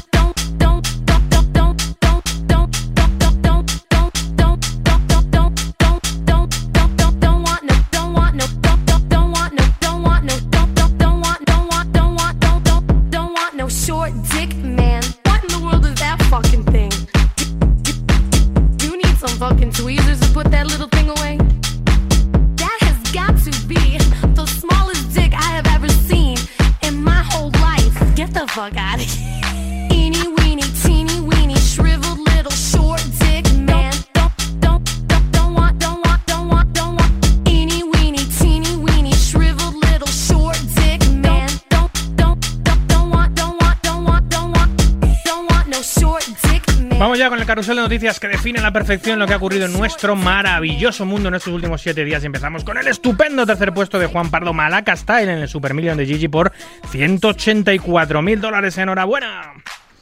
El gobierno ha aprobado un plan de ahorro y gestión energética en climatización por el cual se establece una serie de medidas para reducir el consumo energético y que afecta a las salas de juego. Entre las medidas incluidas en el Real Decreto Ley se establece que la refrigeración en edificios administrativos, recintos públicos y comercios no se podrá poner por debajo de los 27 grados ni la calefacción por encima de los 19. La Dirección General de Donación de Juego ha publicado una actualización de los datos del mercado español de juego 2021 tras la publicación de su informe anual de mercado de juego online estatal, también de 2021. Entre las modificaciones que se incluyen, baja ligeramente la cifra que se manejaba del GGR de juego online, de los 815,30 millones de euros a los 815,20 millones. De esta cifra, el mayor porcentaje lo ostenta los juegos de casino, con el 49,9%, seguido de las apuestas, con el 37,5%. El póker obtuvo un 10,5% del total, con 85,4 millones, cerrando el juego de bingo con un 1,8%. Teeny weeny, teeny weeny, La autoridad italiana para la garantía de las comunicaciones, AGCOM, multa con 750.000 euros a Google y con otros 750.000 euros a la empresa de apuestas Top Ads por publicitar juegos de azar e incentivar a realizar apuestas, no cumpliendo así la prohibición de publicidad sobre las apuestas. Les obliga, asimismo, a retirar los 625 anuncios que ya hay publicados. El Halmer Casino de Los Ángeles cancela un garantizado en un torneo de maja de 350 dólares de entrada con 250 mil dólares garantizado y lo hace después de celebrar cuatro días uno iniciales. Cuando vieron que no llegarían a cubrir el garantizado decidieron cancelar el resto de días uno y su garantizado. Los jugadores ya clasificados para el día 2 pelearán por un price pool de tan solo 27 mil dólares. Se necesitaban 715 registros para cubrir el price pool sin tener en cuenta, eso sí, y los gastos. La comunidad de jugadores se ha mostrado muy crítica y el casino se defiende alegando que un club más grande les contraprogramó cuando ya habían anunciado el torneo. En fin. El jugador norteamericano Landon Tice está considerando seriamente apostar a que es capaz de vivir un año entero en el casino y Hotel Valley sin salir del recinto. Landon podría hacer uso de todas las instalaciones del hotel, como la piscina o el gimnasio, pero no podría salir del mismo. El jugador inglés Patrick Leonard es uno de los jugadores que quiere apostar contra Landon y está dispuesto a apostar 100.000 dólares. La apuesta contra, um, contra Tice eh, está abierta a todos los jugadores que quieran hacerlo y Landon cubriría, eso sí, los propios gastos de alojamiento y comida por él mismo. Por lo que necesitaría encontrar, sin duda, nuevos apostantes para que le pueda merecer algo la pena esta apuesta. Veremos que, qué acaba todo man. La empresa MGM Resort cierra el segundo trimestre del año con unos ingresos netos de 3.300 millones de dólares, lo que supone unos resultados históricos, no solo para ellos, sino para cualquier empresa de la ciudad de Las Vegas en su historia. Con un aumento del 44% con respecto al año 2021, da como resultado el EBITDA inmobiliario más alto en la historia de Las Vegas. Y seguimos a la ciudad del juego y es que esta pasada semana una impresionante tormenta acaba inundando varios casinos como el Circa y el Caesars Palace dejando varios daños de distintas consideraciones e instalaciones. Además, más de 7.300 usuarios de Las Vegas se han quedado sin electricidad mientras las ráfagas del viento alcanzaron los eh, 71 millas por hora teniendo que cerrar al público nada más y nada menos que 15 callos de la ciudad. GG Poker crea un consejo de integridad para límites altos y una industry blacklist. El equipo encabezado por el jugador norteamericano Jason Kuhn se encargará de estudiar a los presuntos tramposos y de imponer penas que irán desde la llamada de atención hasta la inclusión en una blacklist que impedirá jugar en festivales como World Series, World Poker Tour o las Triton. El consejo está formado por los jugadores Jason Kuhn, Andrew Lichtenberger, Fedor Halls, Seth Davis y Nick Petrangelo y se encargarán en primera instancia de detectar actividades y comportamientos sospechosos como la collusion, bots, RTA o ghosting. Una vez detectada la sospecha, el equipo analizará los historiales de manos y determinará por mayoría simple cuál es el castigo que se debe imponer. Los castigos que dependen de la gravedad de las acciones van desde una llamada de atención a la suspensión de la cuenta, el baneo permanente en Gigi, hasta la confiscación de fondos y o la inclusión en la lista negra de la industria. Al mismo tiempo que anuncian estas medidas, la sala quiere, eh, re- quiere resetear completamente para empezar de cero y ha decidido indultar a gran parte de los baneados previamente. Y cerramos con el jugador norteamericano Brin Kenny, que lanzará su propia sala llamada For Poker, el número 2 de ganancias históricas en torneos en vivo del planeta. Eh, planea anunciar, lanzar una sala de póker online junto a algunos exdirectivos de Poker Stars. Lo ha publicado en el portal eh, poker.org Simon Young, el que fuera responsable de contenidos de Poker Stars durante una década, y Heath Cram, el exdirectivo también de Poker Stars, que ha comentado que los planes pasan por celebrar un gran festival al inicio de 2023. Aquí lo contaremos.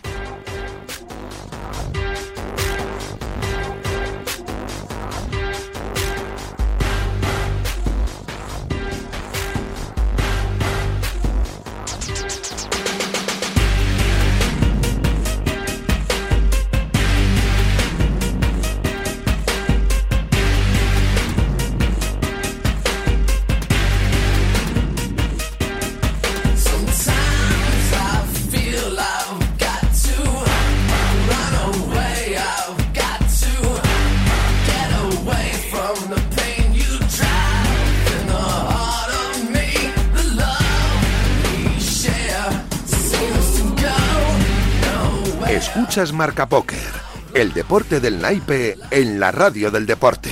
Síguenos en Twitter, arroba marca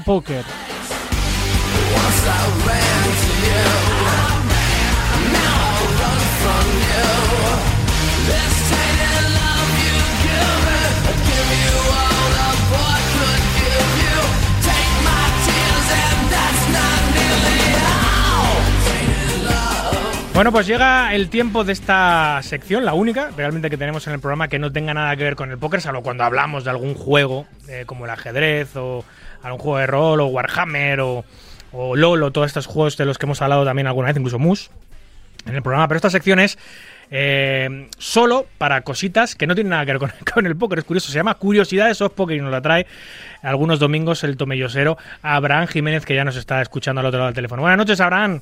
Hola David, buenas. ¿Qué nos traes hoy curioso que no tenga que ver con el póker o que tenga que ver poco?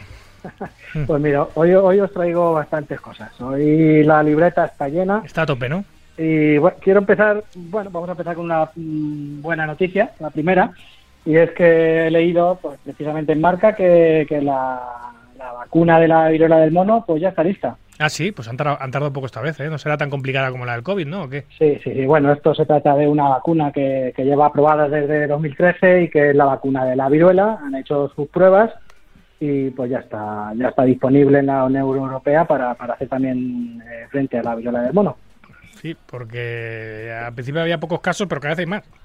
Esto, esto va para arriba. Mm. Mm, Esto he aprovechado también, David, un poco pues por meteros en el tema medicina, porque medicina nos va a hacer falta un domingo más para salir de la resaca.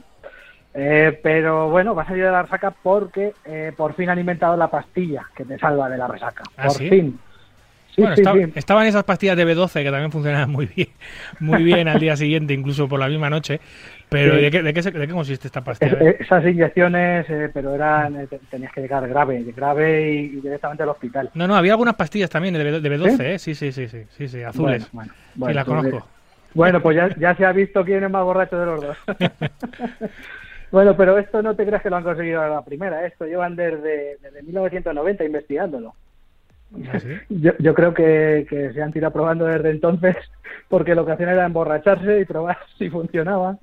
Y, y han ido cogiendo una cohorta detrás de otra. No es mal trabajo ese, ya te digo. Bueno, pues eh, esto además eh, ya lleva un mes a la venta, más o menos un mes a la venta en Reino Unido. Eh, la pastilla se llama, eh, bueno, vamos a ver si lo sé decir esto, mm, eh, Milcure. No, Merkel, no, vamos a llamarla Merkel. No, no lo has dicho bien. Seguro, porque ha sonado como si tuviese una patata en la boca. Sí, sí, como chiquito la calzada.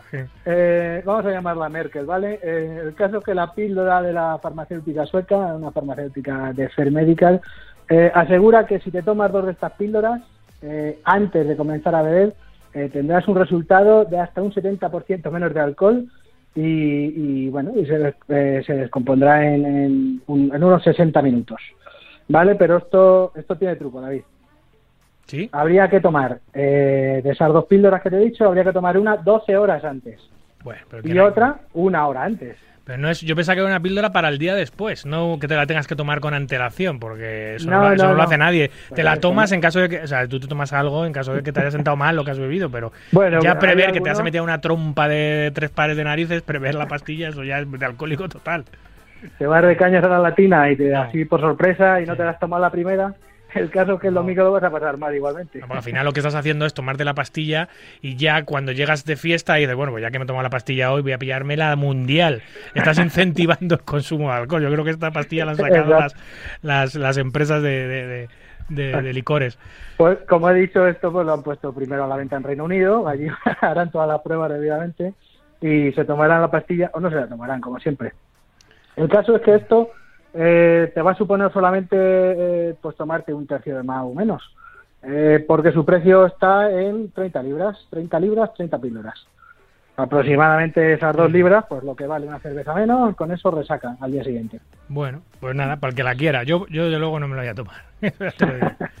¿Qué más Bueno, esto, esto te salva la vida, pero ahora, eh, bueno, ahora te voy a contar lo contrario. ¿Tú, ¿tú qué harías si te dan por muerto, David? ¿Qué haría? Pues rápidamente eh, notificar que ha sido un error administrativo, obviamente. Vale, bueno, pues he leído, y son dos titulares los que he leído sobre ello, y, es que han dado por, por muerto un hombre que estaba vivo. Esto también lo he leído en marca, y esto pasó el domingo pasado, precisamente. Un hombre de 64 años en Tarragona, eh, pues fue dado por muerto por el servicio de emergencia. Sí. Poco después, poco después el forense. El forense tuvo que ser el forense, tú imagínate la escena, eh, que comprobó que, que aún vivía. Lo que le pasaba es que tenía dificultades respiratorias. Joder, pues vaya, vaya el, eh, el, el- el técnico que decidió que estaba muerto, ¿no? Que un, que fe- estaba- un fenómeno. Un Ese no se había tomado la segunda pastilla. No, seguro, de la resaca. seguro, seguro que no. Bueno, pues esto es extraño, pero como te decía, lo he leído, lo he leído más veces porque parece ser que hace también unos días en Valencia eh, llamaron a la policía y cuando acudió a, a hacer el levantamiento de cadáver, pues descubri- descubrieron que, que, pues, estaba vivo. Pues que se habían equivocado. Vaya gracia, vaya gracia, macho. El caso, el caso es que habían certificado su muerte biológica y, y, bueno, pues eso, eso tiene que ser un riberazo en toda regla. Joder, macho. Pero bueno, Más hay, hay- hay algunos que hay algunos que lo hacen al revés, que, que, que están muertos los familiares y los siguen dando por vivos para seguir, pero eso para seguir cobrando las pensiones y esas cosas. Pero hay gente que lo hace eso también. ¿eh? Sí, sí, sí, eso hay, todavía hay mucha gente que, que desgraciadamente se dedica a eso, pero vamos, Mm. en este caso, esta gente por lo menos ha salido bien parada. Más cositas. Mira, eh, dejé en la recámara, y te iba a hablar hace tiempo de, de la jornada laboral de cuatro días que propuso Sí. Telefónica, que la puso Sí. en marca, eh, en marca de marcha. Eh, eh, pero bueno, eh, como es un poquillo más aburridillo el tema, me he encontrado, me he encontrado con otra noticia, que es un poquito más graciosa, y es que un trabajador cobró por error 330 veces su sueldo.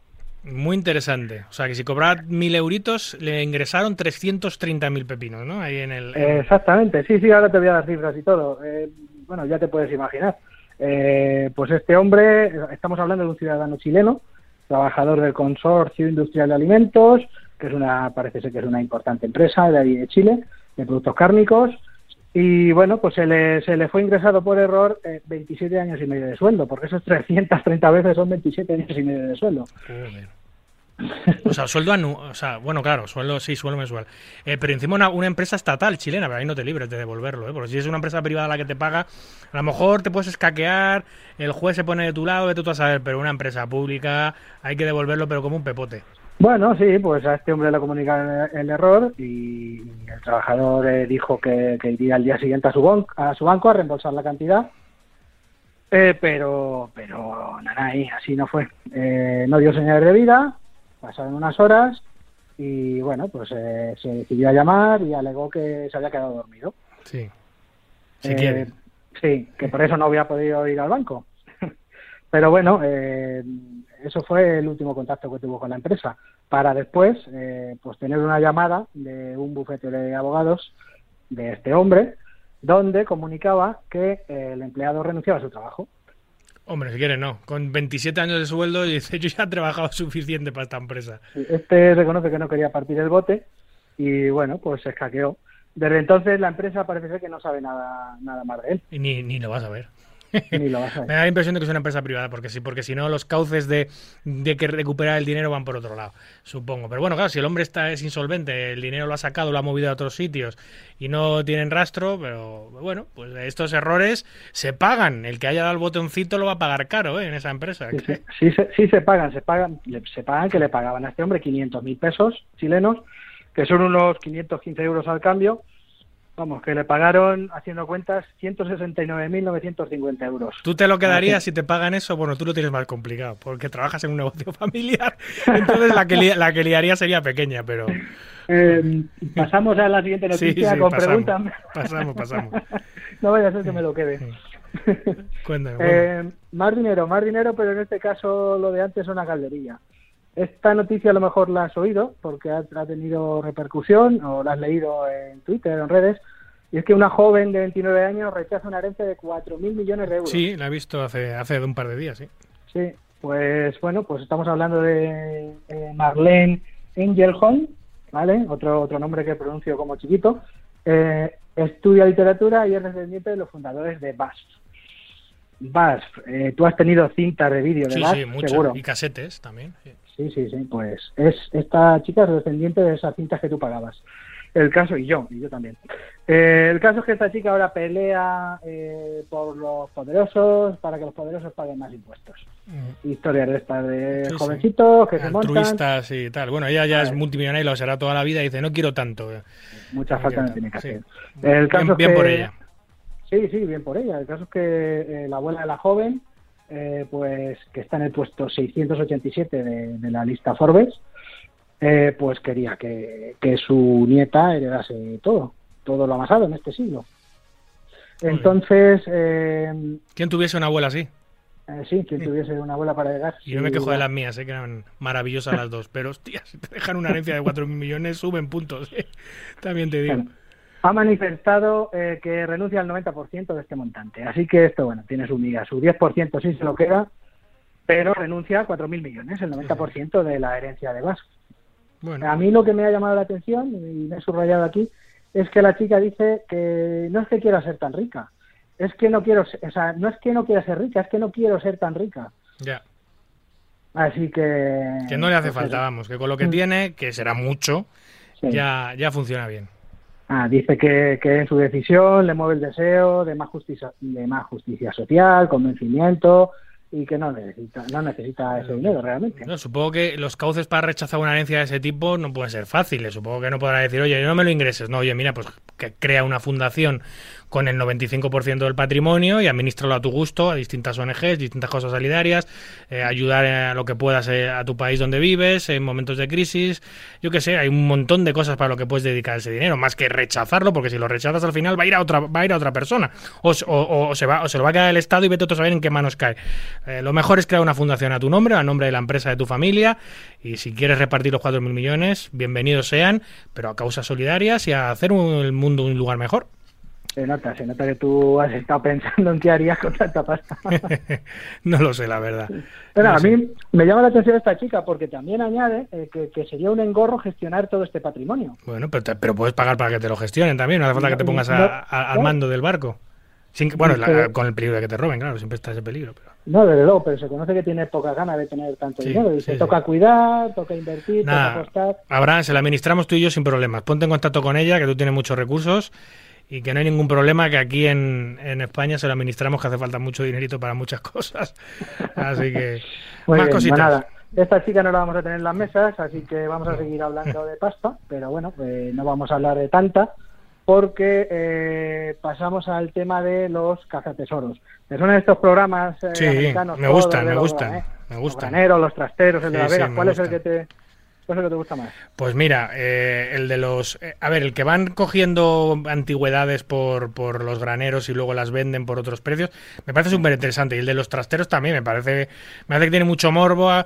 eh, eh, en una subasta apostar por un trastero a ver qué hay. A veces te dan buenas sorpresas, a veces malas.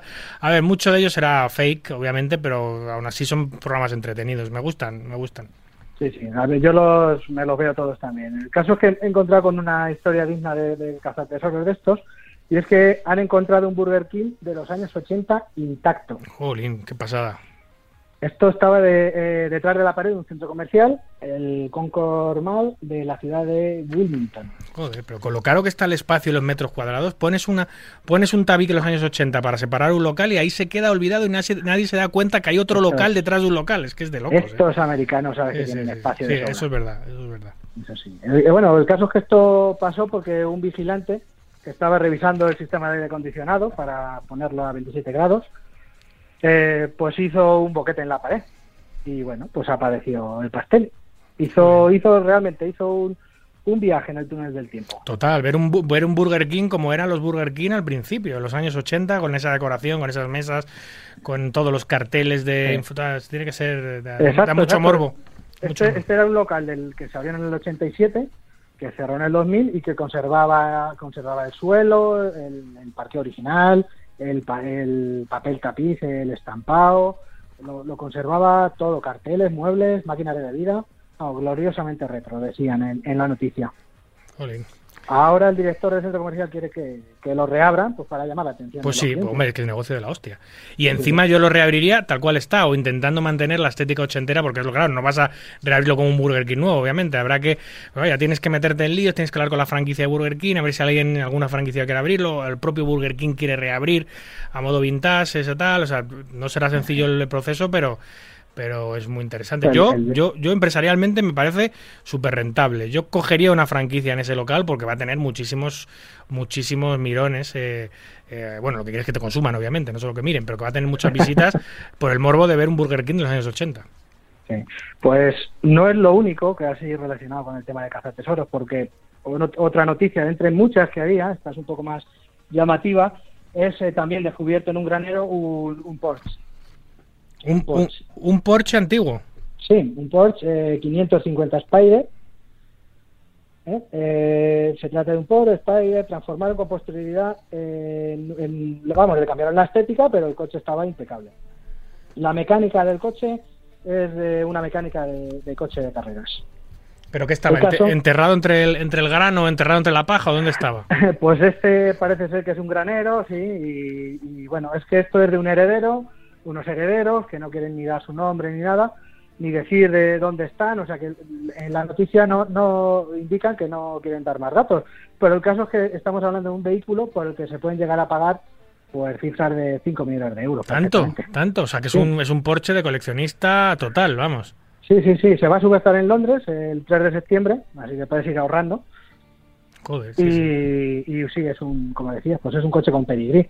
Es un coche de, de 1956, es un modelo legendario eh, y bueno, pues eh, se conoce que en este modelo pues eh, tuvo varias victorias en, en circuitos eh, como Le Mans, Nürburgring, etcétera. Con lo difícil habrán que es encontrar algo en un granero y esto se encuentra en un Porsche de 5 de cinco millones, tío. Sí, sí, sí. De verdad. Esto, esto ha trascendido un poquito más también porque además es el modelo donde perdió la vida el, el actor James Dean. Ya, eso, eso también revalorizará el, el- Es un pepino. Más Es cosas. pepino. 5 millones de dólares, bueno, pues si no los tienes, eh, puedes, eh, o si esta, esta chica de los, de los ¿cuánto era? 4 mil millones, Sí. pues se puede comprar si quiere ahora que estamos en veranito, la isla privada de Tiger Woods, que está a la Así venta. está. Eh, eh, Tiger tenía una isla y la ha puesto en venta, ¿eh? Sí, sí, ¿Dónde sí. está? Pues esto está en Suecia, está en Suecia. Una isla en Suecia. Tiene Tiger Woods. Qué cosa más rara. Sí, sí, sí, pues está cerca del lago Malar, eh, es una isla rural, una isla campestre, son 250.000 metros cuadrados. No está mal. no está mal también. Aquí seguro que encuentra otro Burger King, porque vamos con esos metros. Y bueno, pues la tiene, la tiene ya más de 10 años.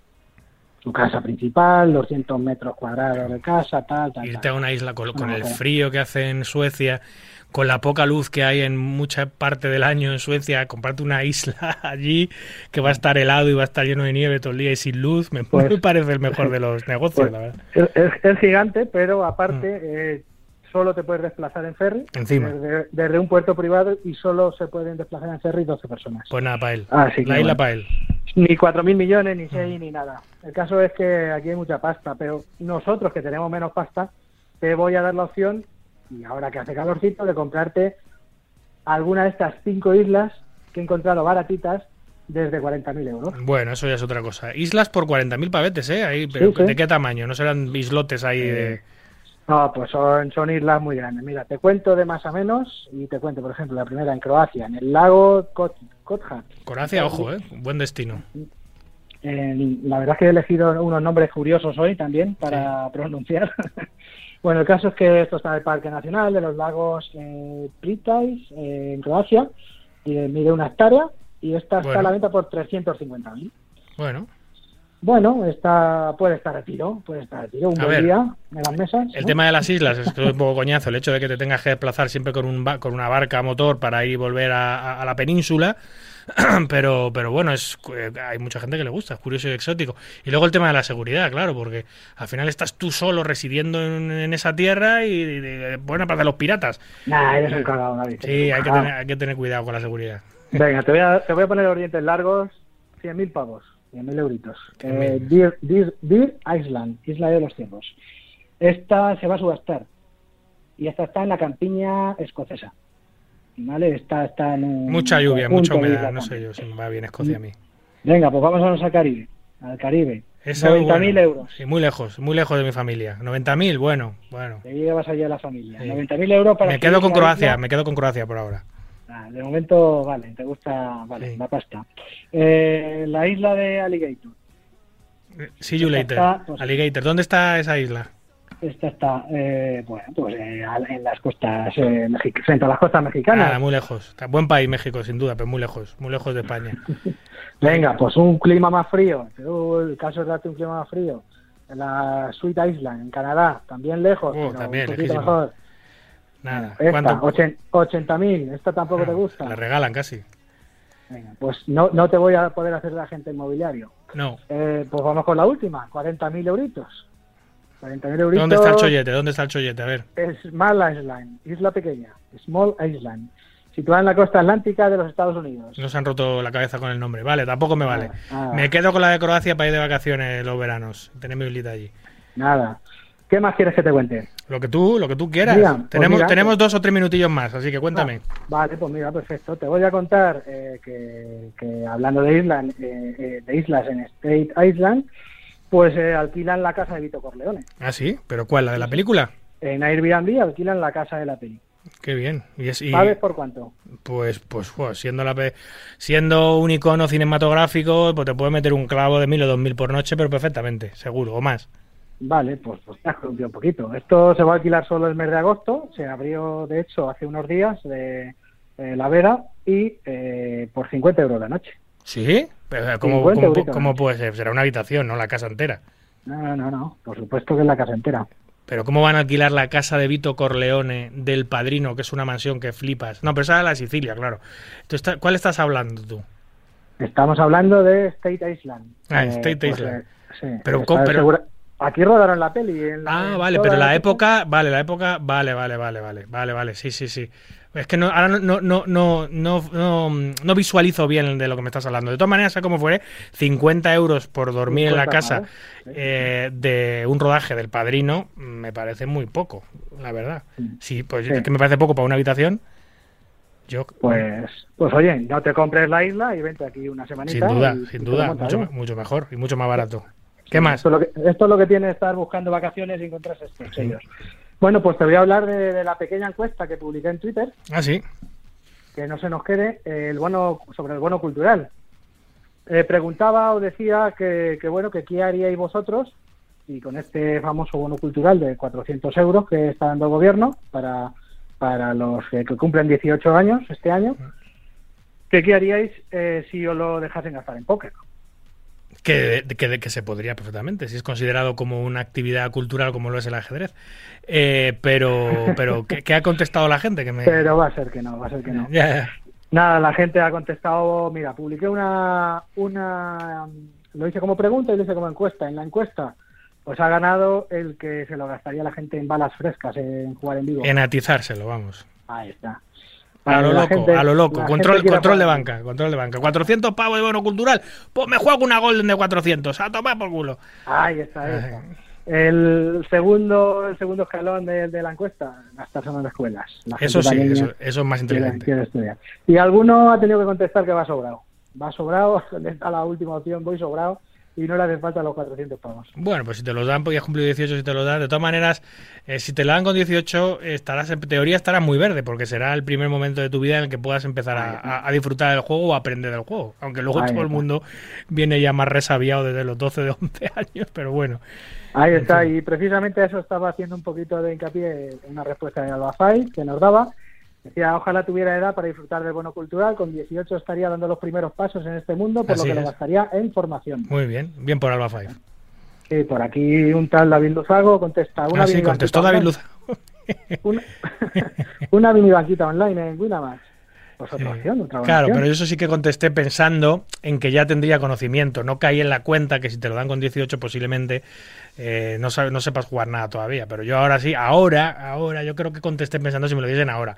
Me dicen ahora, pues te pones una mini banquita para empezar con tu- a jugar límites eh, bajitos. Oye, ten, manda, manda 400, pues lo voy a meter en esta sala en Winamax a jugar bajito, a intentar, intentar llevarlo a 2000 y luego a 10.000 y luego a 100.000. Pero claro, si tienes 18, a lo mejor lo mejor, lo, lo más conveniente es que aprendas a jugar primero, a no cometer errores, a no tirar tu dinero y luego ya, eh, ya, ya habrá tiempo para generar banca. Pues precisamente En fin. Jorge Jorge Falarco, que era un conocido, conocido Sí. en las mesas madrileñas, Falarcao. eh, se lo gastaría se lo gastaría en 80 Masterclass con Boki. Muy bien también. Bien, Muy bien. bien. Coges a tu Ay, profe y- preferido y, a- y aprender. Y aprender y para adelante, pero bueno, alguien que ya sabe bastante del tema, un tal David Figuera, ¿lo conoces? Sí, sí, por supuesto. ¿Cómo Pues, no voy a conocer a- al gran Iggy? Pues David se lo gastaría en una bala fuerte, lo más. Sí, eso sí, 5-5. sí, sin medida alguna, a lo loco. Ahí está, ahí está. loco. Sí, señor. Muy Pues bien. No sé cómo vamos de tiempo, tío. Eh, una cosita más y el resto que te quede para el próximo, para el próximo domingo. Bueno, pues te puedo contar y te voy a contar que eh, han, han inaugurado un semáforo eh, en homenaje a Chiquito de la Calzada. Hostia, lo vi en la tele, en el telediario, es verdad, qué chulo. Así. Pues sí, lo- seguro que sabes tú más que yo, porque solamente he leído un poquito el titular y me ha llamado la atención de que, de que dicen que, que cuando se pone se pone en rojo te dice quieto. Sí, sí, sí. Sí, sí, total. Y, ah, y cuando se pone en verde, pues al ataque, vamos. tal. El, el semáforo habla, que está muy bien, porque luego también para las personas ciegas saben perfectamente. Pues sabes que las personas ciegas de los semáforos tienen los ruiditos para, para saber exactamente cuándo pueden o no pueden pasar. Pues ahora con el, con el semáforo de chiquito lo van a tener muy fácil, porque van a escucharle perfectamente dar paso o cortar el paso cuando se ponga verde o rojo. se conoce que dice, cuando se pone en verde, estoy leyendo que dice, vámonos, al ataque. Ese caballo viene de Pues sí. Es un gran homenaje, por cierto, a uno de los mejores humoristas que yo recuerdo eh, y uno de los mejores humoristas de la historia de nuestro país. Un humor eh, muy especial, que hay gente con el que no comulga, obviamente, no es para todos, Bueno, pero desde pero- luego con un éxito eh, inigualable el que tuvo Sí. eh, Chiquito. Parece ser que no es un semáforo al uso, que no vamos, que no tiene, no tiene validez, pero es su, es su homenaje de la ciudad a, a Chiquito. Además, los muñecos, eh, los muñequitos verde y rojo del semáforo Es él, son él, ¿no? son, son chiquitos, levantando él, la mo- pierna. claro, moviendo la piernecita a Chiquito Style. Muy bien, Abraham, Así pues es. hablamos en unas semanitas otra vez. Guárdate lo que te ha quedado en, la- en el tintero, coge cositas Claro nuevas. Y, y la verdad que esta, esta sección está cogiendo fuerza, está cogiendo rumbo y tiene muy buena pinta, Abraham. Mm, Un Muy abrazo bien. fuerte, amigo. Hablamos en Un una semana. Adiós.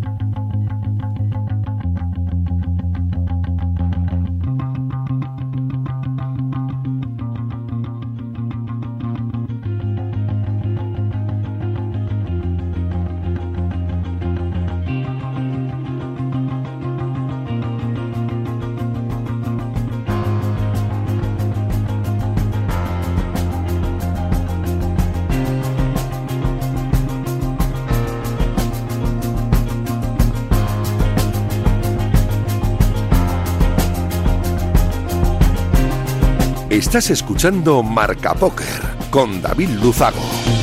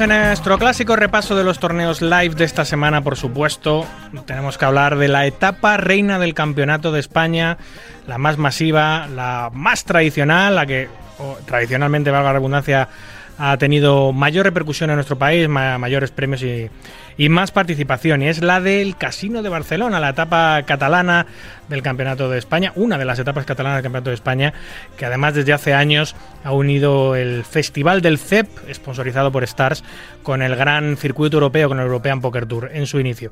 Allí tenemos a Félix López, que el CM de Casino de Barcelona, que nos va a contar lo que está pasando y lo que ha pasado en esta super etapa del Campeonato de España. Buenas noches, Félix.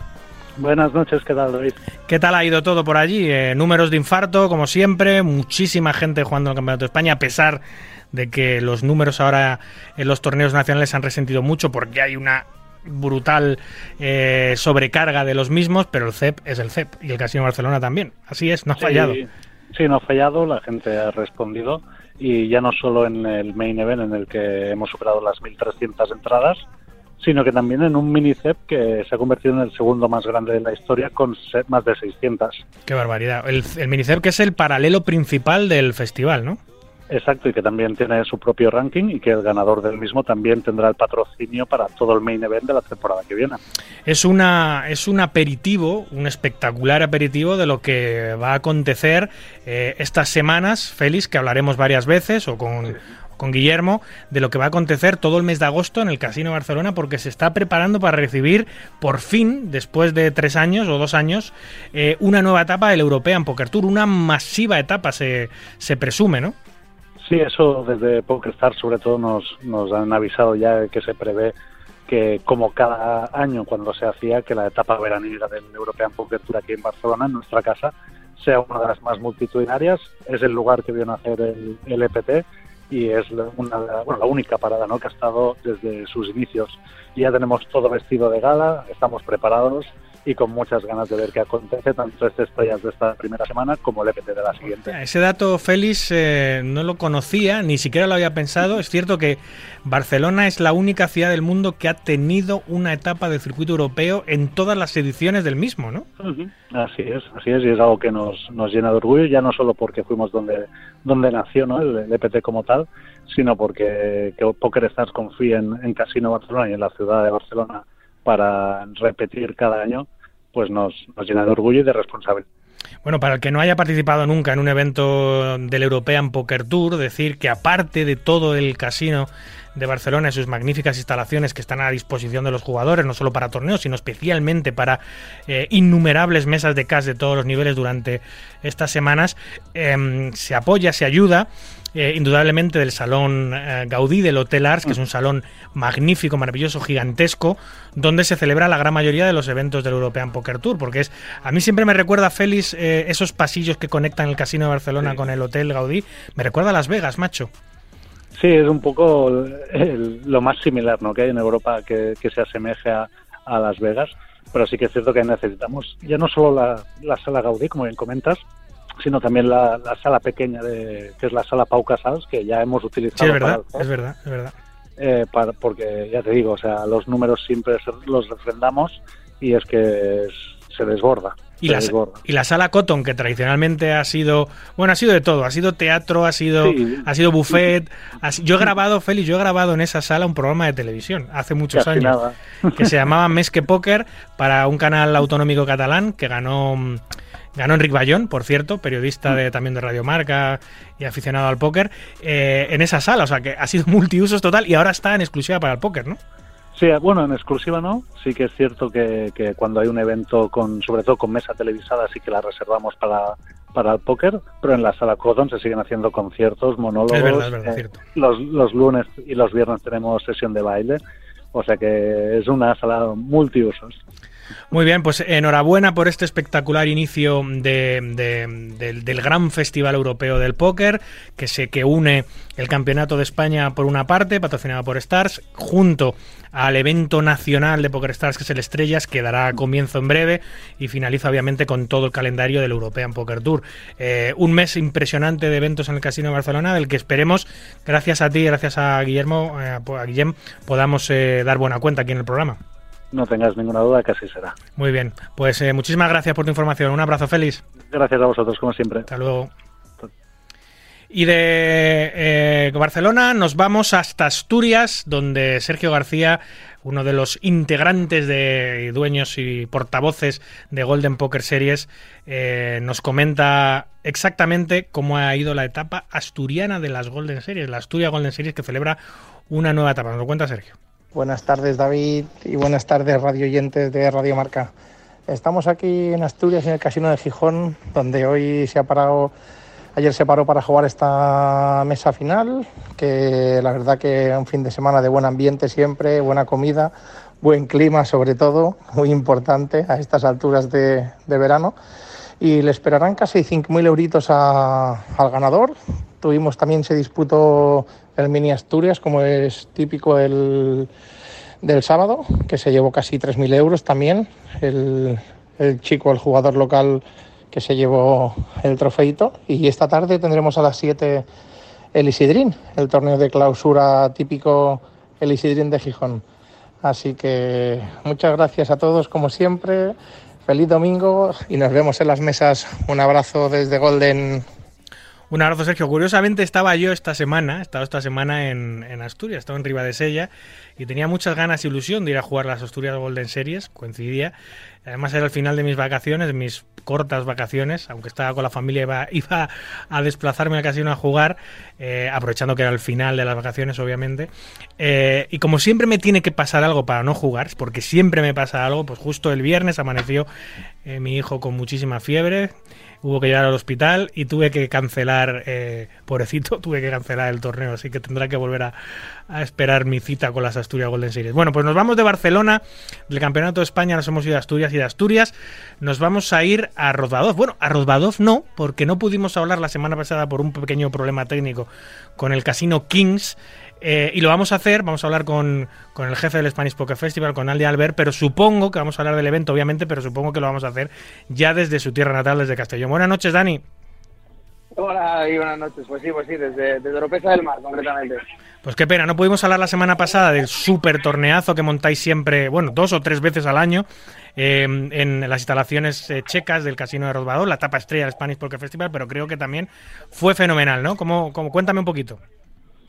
Sí, al final 1.409 registros. Qué que, barbaridad. Bueno, fue, bueno, pero barbaridad, pero fue cubrir justo el garantizado, ¿eh? Ya, ya, ya. era- Ya, Porque sois muy ambiciosos, Dani, sois muy ambiciosos.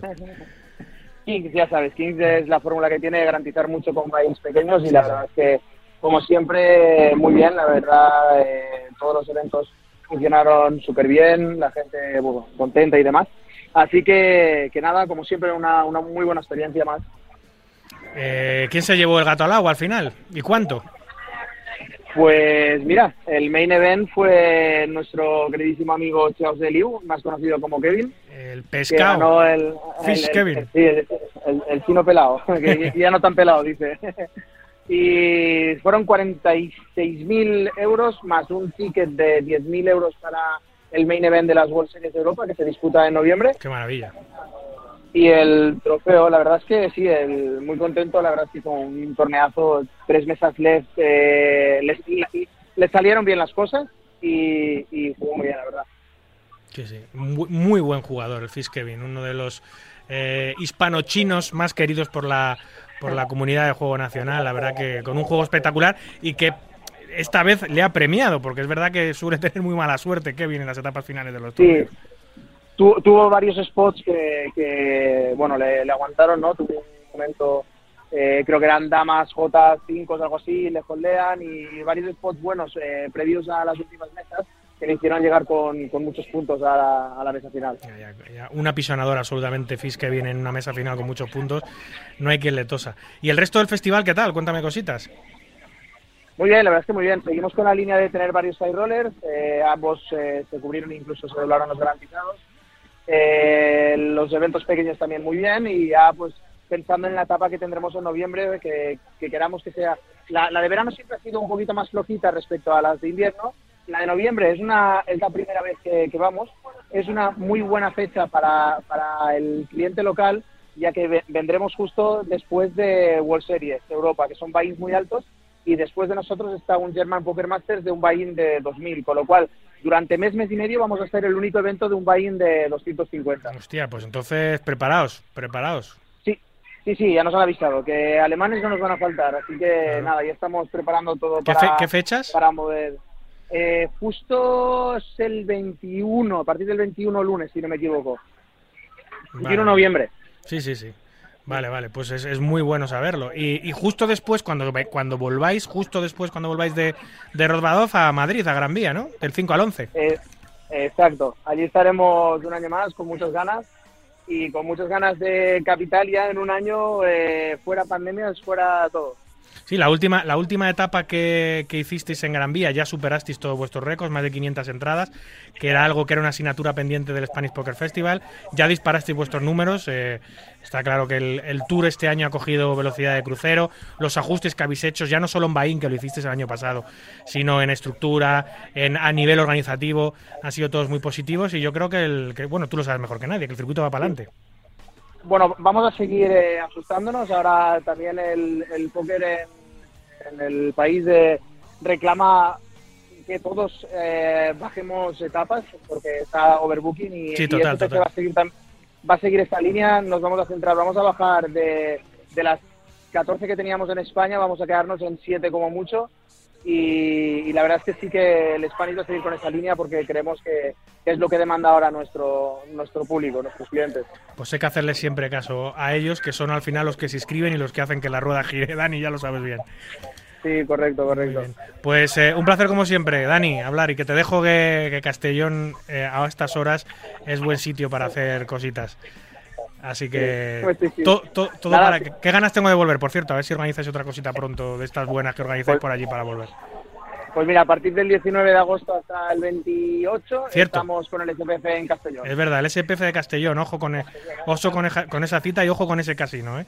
En claro ascenso y además, ya no solo por las instalaciones del casino, sino por lo que hay alrededor del casino para tomar pescadito bueno, para tomar arrocitos, para irte a la playa y para estar en buenos hoteles. Una cita que no te puedes perder este verano. Un abrazo, Dani. Un abrazo, David. Muchas gracias como siempre.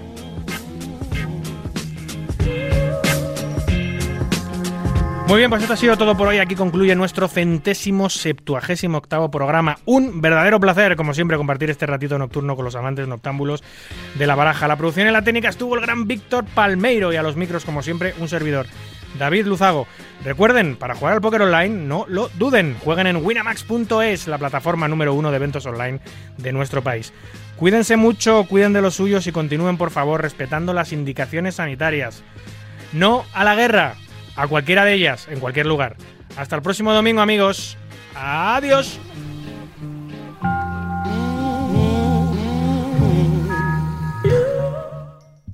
Espacio patrocinado por Winamax, tu referencia de póker online.